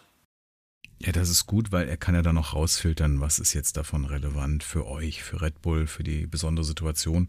Und das spart dann mhm. die Zeit. Wenn drei Leute sich da vielleicht einen Tag Zeit nehmen, dann macht das einer und dann sind es vielleicht nochmal eine Stunde Update für die anderen, was natürlich dann viel effektiver ist. Richtig, und die Leute gehen auch schon mit dem Wissen hin, ah, da muss ich was mitnehmen. Da bin ich jetzt nicht mhm. nur da, sondern ich nehme was mit und das ist ein ganz anderes Briefing. Und ja, hat sich eigentlich sehr positiv entwickelt. Ja, aber, aber in Realität, ich glaube, dass man nicht nur auf Konferenzen lernt, sondern das meiste lernt man eben im Austausch mit Kolleginnen und Kollegen oder durch Google und lesen und suchen und einfach, ja, man ist ja in dieser Aufmerksamkeitsblase ohnehin gefangen. Und wenn jemand nach seinem Job äh, oder nach, nach 17 Uhr sagt, okay, jetzt interessiert mich Security nicht mehr bis morgen 9 in der Früh, dann machen wir auch was falsch dann wäre es nicht der richtige Mitarbeiter. Ich glaube auch, dass man das nicht mehr so formal machen kann mit, du hast deine zehn Tage Ausbildung pro Jahr mhm. oder mhm. Ähm, das und das Budget dafür, sondern ähm, es ist auch ein, ein großer Teil Willen des Mitarbeiters zu sagen, ich halte mich da in dem Thema aktuell und ich interessiere mich wirklich dafür. Das kann man eben schlecht formalisieren. Richtig, das ist für mich auch immer der Lackmustest bei Bewerbungsgesprächen. Da geht es mir nicht darum, welche Zertifizierungen hat jemand oder welche konkreten Erfahrungen in welchen Technologien, sondern wie ist der, der, der innere Antrieb, wie ist, wie ist der Drive zu dem Thema. Und wenn, also ich habe auch immer die Frage, wie schaut das private Netzwerk aus und wie ist das abgesichert? Weil wenn jemand ein Security-Guru ist und, äh, weiß ich nicht, mit einem Windows 3.11 zu Hause ohne Firewall arbeitet, dann würde ich den wahrscheinlich nicht anstellen. Klingt unglaubwürdig, ja. Ich kenne das, ich habe ja mein Hobby zum Beruf gemacht. Das hat dann aber auch den Nachteil, dass man praktisch nie frei hat. Vielleicht sollte ich mir mal noch irgendein anderes Hobby suchen, aber es, es, lässt mich halt nie los. Und das natürlich Mitarbeiter, da bin ich auch immer dankbar dafür gewesen, wenn ich jemanden hatte, der am Wochenende mir ähm, geschrieben hat, er hat das und das gesehen oder gelesen oder das und das gefunden. Dann habe ich auch davon partizipiert und ich habe gesehen, das ist jemand, der wirklich für das Thema brennt. Ich würde es natürlich mhm. von keinem erwarten, dass sich jetzt am Wochenende hinsetzt und immer neue Themen einarbeitet, aber generell, dass er im Thema gegenüber aufgeschlossen ist, dass er sich da am Markt orientiert und nicht sagt, ich habe jetzt meinen Job und wenn der Arbeitgeber mir jetzt nicht irgendeinen Kurs ermöglicht, dann kann ich das halt nicht. Mit der mhm. Einstellung möchte man wohl mit niemandem arbeiten. Ich kenne auch niemand in meinem Umfeld, aber es kann jetzt natürlich die Definition meines Umfelds sein. Äh, die ist ja, wo ich auch selbst mitgearbeitet habe. Aber solche Menschen, weiß ich nicht, da, da gehe ich gerne aus dem Weg. So. Ja, in der Regel sind das ja sehr smarte Menschen, die im Security-Bereich arbeiten und da findet man so eine Verhaltensweise eher seltener. Ja, richtig, richtig. Wie, wie, wie gesagt, Passion ist einer, einer der ganz wesentlichen Werte, um mhm. egal welches Thema gern zu machen. Absolut. Ich habe hab da, immer, hab da immer den Vergleich auch, wir haben, wir haben äh, ein Formel-1-Team oder zwei Formel-1-Teams und in dieser, diesem Team gibt es jeweils die Reifenwechsler. Und deren größte Freude ist, die, die Reifen schnell vom Formel-1-Auto zu wechseln. Und die machen das gerne und die machen das verdammt gut. Und die sind jetzt nicht unbedingt die Menschen, die im, im Sonnenlicht stehen und, und auf, der, auf der Tribüne stehen, aber die haben einen mhm. ganz einen wesentlichen Beitrag zum Erfolg des Teams. Nicht immer zu 100% erfolgreich, wie man letztes Wochen äh, gesehen hat, aber die haben einen sehr wesentlichen Beitrag zum Erfolg des gesamten Teams und die, man sieht auch, dass die ihre Arbeit mit großer Freude machen und nicht einfach nur Reifen wechseln, weil sie halt zum, fürs Reifenwechseln bezahlt werden. Ja, da kannst du sicher keine Spitzenleistung erwarten, wenn jemand seinen Job so definiert. Richtig, richtig. Und wenn mir jetzt jemand sagt, du, du sollst erfolgreich sein im Formel 1-Team, dann ist wahrscheinlich nicht der erste Schluss, dass ich sage, ja, ich will Reifen wechseln. Ja.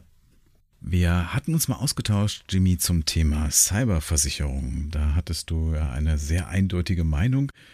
Die würde ich gerne mal mit dir hier besprechen. Also, was hältst du von Cyberversicherungen? Wir haben keine Cyberversicherung aus einem sehr einfachen Grund ich bin davon überzeugt, dass eine Cyberversicherung im Falle eines Schadenfalls den finanziellen Schaden etwas erleichtern würde. Allerdings mit der Nebenwirkung, dass ich vorher mich auf den Lorbeeren ausruhe und sage, ich habe eh eine Cyberversicherung, jetzt muss ich präventiv, detektiv, reaktiv gar nicht mehr so viel machen, weil das Problem hat ja ein anderer. Mhm. Und das ist einfach ein falscher Schluss. Das Problem oder die, die, den Schaden zahlt dann ein anderer, aber das Problem habe immer noch ich. Und ich bin dafür verantwortlich, die richtigen Maßnahmen zu setzen, dass eben so ein Versicherungsfall nicht eintritt. Und Auch noch eine Nebenwirkung von so Versicherungen äh, sind wieder bürokratische Anforderungen, um eben dann im Schadensfall auch entschädigt zu werden. Äh, muss ich halt mein Asset-Register, mein ISMS, mein Risikoregister, meine Kontrollen, meine Maßnahmen, meine Dokumente, meine Policies äh, der Versicherung vorlegen und unter Umständen auch noch diskutieren und auditieren und das ist alles vergebene, vergebene Liebesmüh. Wie gesagt, ich arbeite nicht gerne für Behörden und ich arbeite auch nicht gerne für Versicherungen. Also ich sehe keinen intrinsischen Mehrwert drinnen für das Sicherheitsniveau, eine Versicherung zu haben. Und ich sehe das eher kontraproduktiv, weil ich mhm. einfach den Drive daraus nehme und einfach sage, ja, okay, jetzt ist mir egal, weil das Problem zahlt dann jemand anderer. Und das finde ich einen falschen Weg. Ich glaube auch, dass viele mittelständische Unternehmen vor der Entscheidung standen, bauen wir jetzt den IT-Security-Bereich aus, das wird teuer, oder nehmen wir einfach eine Versicherung und glaubten, dass man mit dieser Versicherung dann eben mehr Security erreicht. Das tut man natürlich ja. nicht, weil der Vorfall wird ja eintreten, vielleicht bekomme ich dann einen finanziellen Schaden erstattet, aber die Reputation, die ich verliere bei meinen Kunden und hm. auch in anderen Bereichen vielleicht, die kann ich natürlich nicht mit Geld bezahlen. Richtig.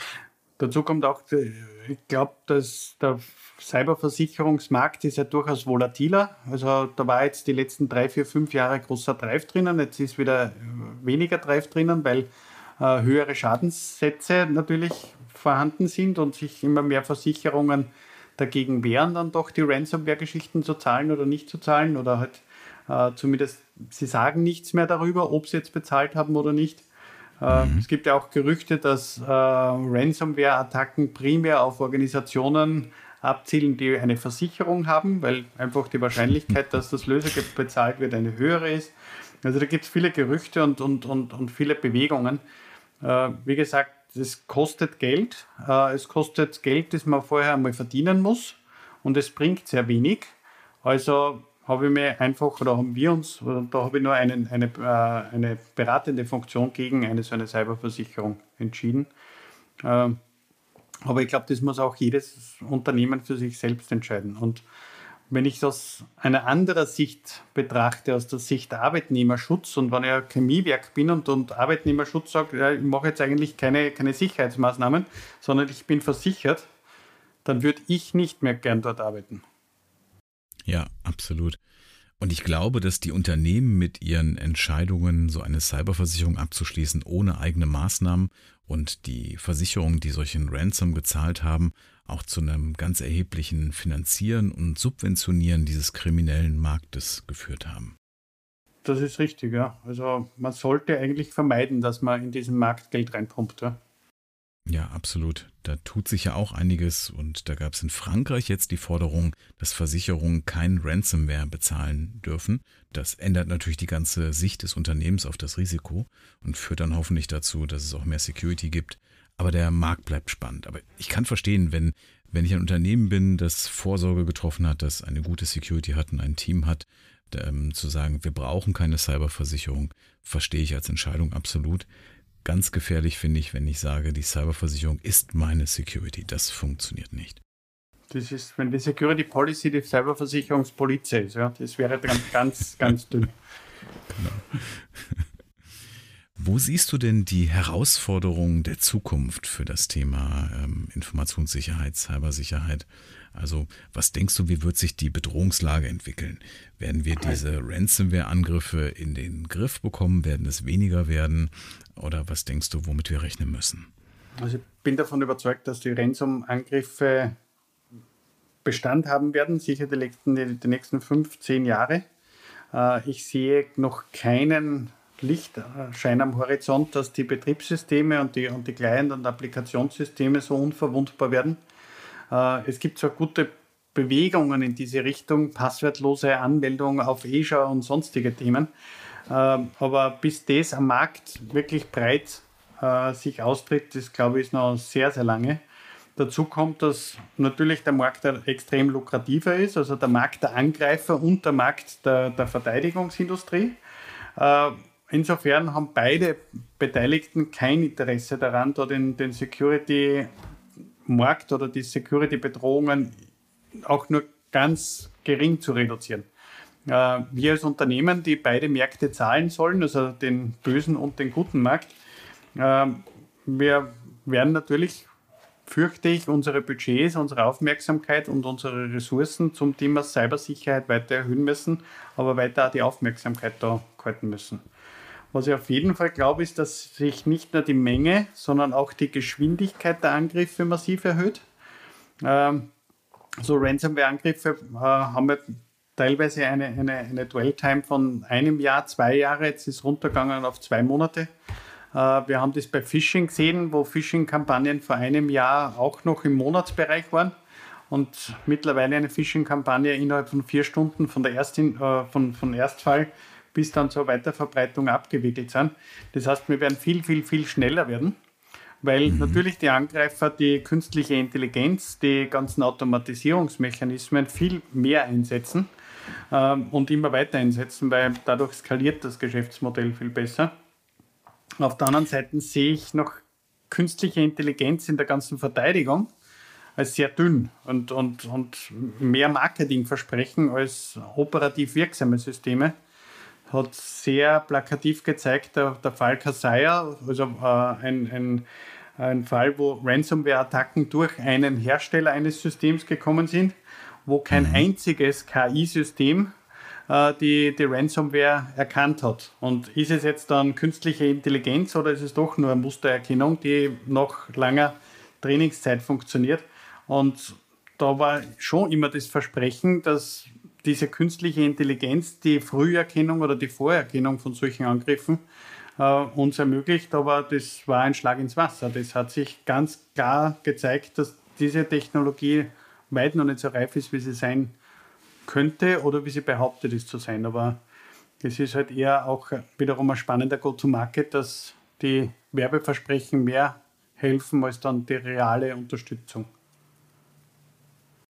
Ja, beim Machine Learning sehe ich das ganz genauso. Also wenn die Hersteller sagen, wir werden das Thema bald mit Machine Learning in den Griff bekommen, die Angreifer werden ja auch Machine Learning nutzen. Und wie du richtig sagst, das wird die Geschwindigkeit steigern von den Angriffen. Das heißt, die Geschwindigkeit der Verteidigung muss auch wachsen. Also ich muss mich in Zukunft mit den Dingen beschäftigen. Ich muss solche Produkte haben, weil die Angreifer sie auch nutzen. Aber ich glaube nicht, dass das unsere Bedrohung wirklich langfristig senkt, sondern einfach wegen diesem System, dass ich bei Machine Learning eben Daten brauche, um ein System zu trainieren, um solche Dinge zu erkennen. Und bei der Cybersecurity habe ich eben die Eigenart, dass immer wieder neue Lücken auftauchen. Also es ist nicht vergleichbar mit dem, was vorher war. Deswegen mhm. glaube ich, es ist schwer, diese Systeme so zu trainieren, dass sie neue Angriffe erkennen, während mhm. die Angreifer eben aufgrund von vielen Daten über Infrastruktur und so weiter viel mehr über die Unternehmen rausfinden können, die sie angreifen wollen. Und damit sehe mhm. ich die Angreifer mit Machine Learning sogar leicht im Vorteil gegenüber denen, die es zur Verteidigung einsetzen. Richtig, also, also mein, mein Wunsch ist ja ganz klar in, in Richtung der, der Anbietermärkte, also jetzt nicht der Security-Anbietermärkte, sondern die Technologieanbieter, dass die Dinge, die angeboten werden, einfach auch sicher gehalten werden in der Verantwortung und, und, und in der Aufgabe der, der Hersteller, also der Cloud-Anbieter, der Betriebssystem, äh, Anwendungssystemanbieter und ich hoffe auch, dass wir verstärkte Regulierungen in, in Richtung der, der, der ganzen Internet-Domain-Verwaltung zum Beispiel bekommen. Weil ich finde es nach wie vor ein Wahnsinn, dass ich, dass ich kein Bankkonto aufmachen kann, ohne meinen äh, Reisepass zu zeigen oder einen äh, KYC-Prozess zu durchlaufen. Aber jeder kann eine Domain registrieren und von dieser Domain dann über einen x-beliebigen Mail-Server auch noch Mail ver verstreuen. Das finde ich einfach nach wie vor hinterfragenswürdig, sagen wir es mal so. Wenn, wenn, äh, und ich hoffe, dass das hier mit der Zeit einfach die Grundhygiene sich verbessert, dass nicht jeder Schmutz sich im Internet verbreiten kann. Das ist jetzt gar nicht einmal nur auf Security, sondern auch auf Thema Fake News und, und sonstige Sachen, äh, weil die Freiheit, die wir haben, wird halt nicht von allen dazu verwendet, das Leben schöner und netter und angenehmer zu machen. Ja, davon müssen wir leider ausgehen. Da sind viele, die ein Stück vom Kuchen abhaben wollen und nicht bereit sind, dafür fair zu arbeiten, sondern sagen, das geht ja viel schneller, wenn ich das mit einem mhm. Trick versuche und äh, anstatt den steinigen Weg zu gehen. Und deswegen, das machen leider auch intelligente Leute und deswegen bin ich auch der Meinung, die CISOs werden nicht arbeitslos. Wir werden nicht, indem wir alles irgendwo in die Cloud geben oder indem wir künstliche Intelligenz haben, das Thema Sicherheit irgendwann vernachlässigen können, sondern es bleibt eine permanente Herausforderung. Mhm. Wobei aber dann, wenn diese Herausforderung gemeistert wird, das heißt, wenn ich meinem Cloud-Dienstleister, meinen, meinen IT-Dienstleister auch vertrauen kann, dass der gute Leistung liefert, dann muss ich mich gar nicht so intensiv darum kümmern, dass der gute Leistung liefert. Das heißt, dann kann ich meine Ressourcen, die ich als Unternehmen habe, wiederum auf die wertschöpfenden Prozesse werfen und meine Ziele als Organisation viel besser erreichen, als dass ich mich um die Security eines Dienstleisters, des Dienstleisters, des Dienstleisters kümmern muss was eigentlich mhm. nicht der Kern des Unternehmens ist.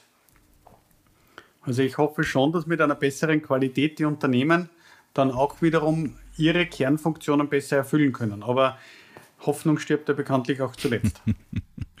ja, ich glaube, die Angriffsvektoren werden sich wieder ändern. In Zukunft ist vielleicht das Patchen, also wenn ich viel ausgelagert habe, wenn ich in der Cloud bin mit meinen Systemen, ist vielleicht das Patchen für mich nicht mehr so wichtig wie früher, weil das macht ja der Cloud-Anbieter mit meinen Systemen. Dann habe ich aber andere Dinge, um die ich mich kümmern muss. Also mhm. es wird andere Vektoren geben. Also dieses mhm. Katz- und Maus-Spiel, glaube ich, wird sich auch in Zukunft nicht in Richtung, es sind weniger Angriffe möglich, sondern wir haben ja eine komplexer werdende Welt. Wir haben Digitalisierung, die dann immer wieder Prozesse, die für eine andere Sache entworfen worden sind, vor Herausforderungen stellt. Die sind in dem Szenario nicht geplant worden, nicht eingesetzt worden. Dann ergibt sich hier wieder eine Lücke und mhm. die wird ein Hacker finden. Richtig, richtig. Und hoffentlich ist es ein guter Hacker, der uns dann sagt, so können wir die Lücke schließen und dann machen wir wieder das, wofür wir eigentlich da sind. Ja, wenn wir mal das Thema anschauen, im Banking-Bereich, als man gemerkt hat, dass eben die Vorfälle zu teuer werden, dann hat man einen Second Factor eingeführt und du hast dann auf deinem Handy eine SMS bekommen. Dann haben mhm. eben die Hacker gemerkt, es ist gar nicht so schwierig, eine SIM-Karte zu fälschen oder in den Besitz mhm. einer SIM-Karte zu kommen, eine Identität zu übernehmen. Und dann hat eben die Methode der Banken darauf aufgebaut, dass die Mobilfunkbetreiber dafür sorgen, dass die Vergabe sicher ist. Die war dann aber auch nicht so sicher, wie man das gedacht hätte. Also musste man da auch wieder andere Dinge überlegen, wie Fototan oder was da gekommen ist. Also dieses Katz-und-Maus-Spiel geht eben immer weiter. Richtig, ja. Also wird uns die Cloud retten? Äh, in vielen Bereichen glaube ich ja. Äh, die Standardisierung ist das sicherlich von Vorteil, weil es einfach Commodity-Leistungen wie ein Betriebssystem, ein Server oder, oder virtuelle Maschinen oder sonstige Sachen, das ist einfach Commodity, darum, da muss ich mich jetzt nicht um Details kümmern. Äh, da, da glaube ich, nimmt man sehr viel von der, von der Zuständigkeit, äh, nicht von der Verantwortung, aber von der Zuständigkeit uns weg. Was glaube ich gut ist, weil wir uns einfach da auf Profis verlassen können. Äh, wir dürfen uns halt nur von der Cloud oder von einer SaaS-Lösung keine Speziallösung für unsere Bedürfnisse erwarten, sondern das ist das Standardmenü äh, von der Großkantine und wir werden davon satt werden. Allerdings wird es immer wieder auch Differenzierungserfordernisse ergeben, wo ich dann halt ein System, eine Applikation oder sonstiges speziell selbst oder anders bauen soll, äh, als nur von der Großkantine. Aber mhm. dieser, dieser Markt, glaube ich, wird sich weiterhin standardisieren und, und, und normieren. Mhm. Ja, Standardisierung führt natürlich zu mehr Sicherheit. Ein erfahrenes Team, das Dienste betreibt, ist besser, als wenn ich mir einen Administrator anheuere, der sich in das Thema einarbeitet. Aber ich mhm. habe eben neue Schnittstellen mit der Cloud und neue Herausforderungen. Und ja, es, es wird mhm. sich, glaube ich, verschieben. Ich sollte heute wahrscheinlich nicht mehr meinen E-Mail-Server selbst betreiben. Das ist intelligenter, das war beim, beim Provider zu machen, wenn ich ein mittelständisches Unternehmen bin. Aber es gibt andere Dinge, um die ich mich dann kümmern muss. Und also ich glaube gerade, gerade bei einem Mittelständler, der, weiß ich nicht, äh, Metallverarbeitung macht, warum soll sich der um sowas wie, wie, wie Mail-Server kümmern? Ja. Das ist eine Leistung, die kann man zumachen. Das ist genau. File-Service, Mail-Service, Clients, Client-Setup. Warum brauche ich in fast jeder Organisation Menschen, die sich um die Ergonomie vom Client kümmern? Das ist doch ziemlich vergeudete Liebesmühe und das, das Unternehmen hat eine andere Aufgabe. Wohl wissend, dass die Leute das sehr gut machen und sehr, und, und, und sehr motiviert machen. Aber lassen wir doch den Mittelständler in der Metallverarbeitung in die Metallverarbeitung investieren und dort sich fokussieren und die Metallverarbeitung besser machen und nicht aufsetzen und betreiben von einem Mail-Server. Absolut. Und der Maschinenhersteller kauft ja auch seine Schrauben, statt die selber herzustellen. Also dort, wo, wo Dinge irgendwo anders günstiger angeboten werden können und ähm, anderswo vielleicht auch mit höherem Qualitätsstandard gemacht werden kann, sollte man die Möglichkeit ergreifen. Richtig, ja genau. Also gerade Schraubenhersteller, ich glaube, da gibt es in Deutschland sehr gute Beispiele, dass da extrem innovative und qualitativ hochwertige Organisationen und Unternehmen gibt. Und gerade in diese Nischen können wir als Region Europa auch wieder einsteigen. Wir müssen ja nicht nur immer das äh, Fastfood essen, das uns vorgesetzt wird. Mhm. Hast du dich mal mit der Gaia Cloud beschäftigt? Ganz am Rande. Ich habe einen Vortrag gehört von der Gaia Cloud, kann aber dazu kaum was sagen. Ich kenne zu wenig von diesem Thema. Mhm. Ich finde den Gedanken interessant, so etwas in Europa anzubieten und eine Normung zu erreichen gegenüber den Kulturen, die wir jetzt sehen von AWS, Microsoft und so weiter. Also so einen ähm, Gegenentwurf aus Europa zu haben und auch eine, eine bessere Austauschbarkeit der Provider an dieser Stelle. Ich bin gespannt, wie das Thema weitergeht. Ja, ich hoffe gut. Okay, das war ein sehr gutes Gespräch. Wir haben auch lange miteinander gesprochen. Ich glaube, wir müssen hier jetzt mal einen Punkt machen, auch wenn wir sicher noch zwei oder drei Stunden weiterreden können. Aber vielleicht wiederholen wir das ja einfach mal. Ja, gerne. Danke auch. War eine große Freude. Bis bald. Dankeschön.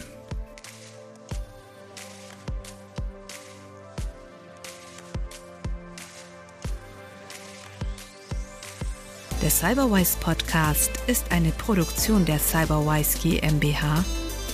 Redaktion Alexander Busse. Sprecherin Türkan Korkmaz.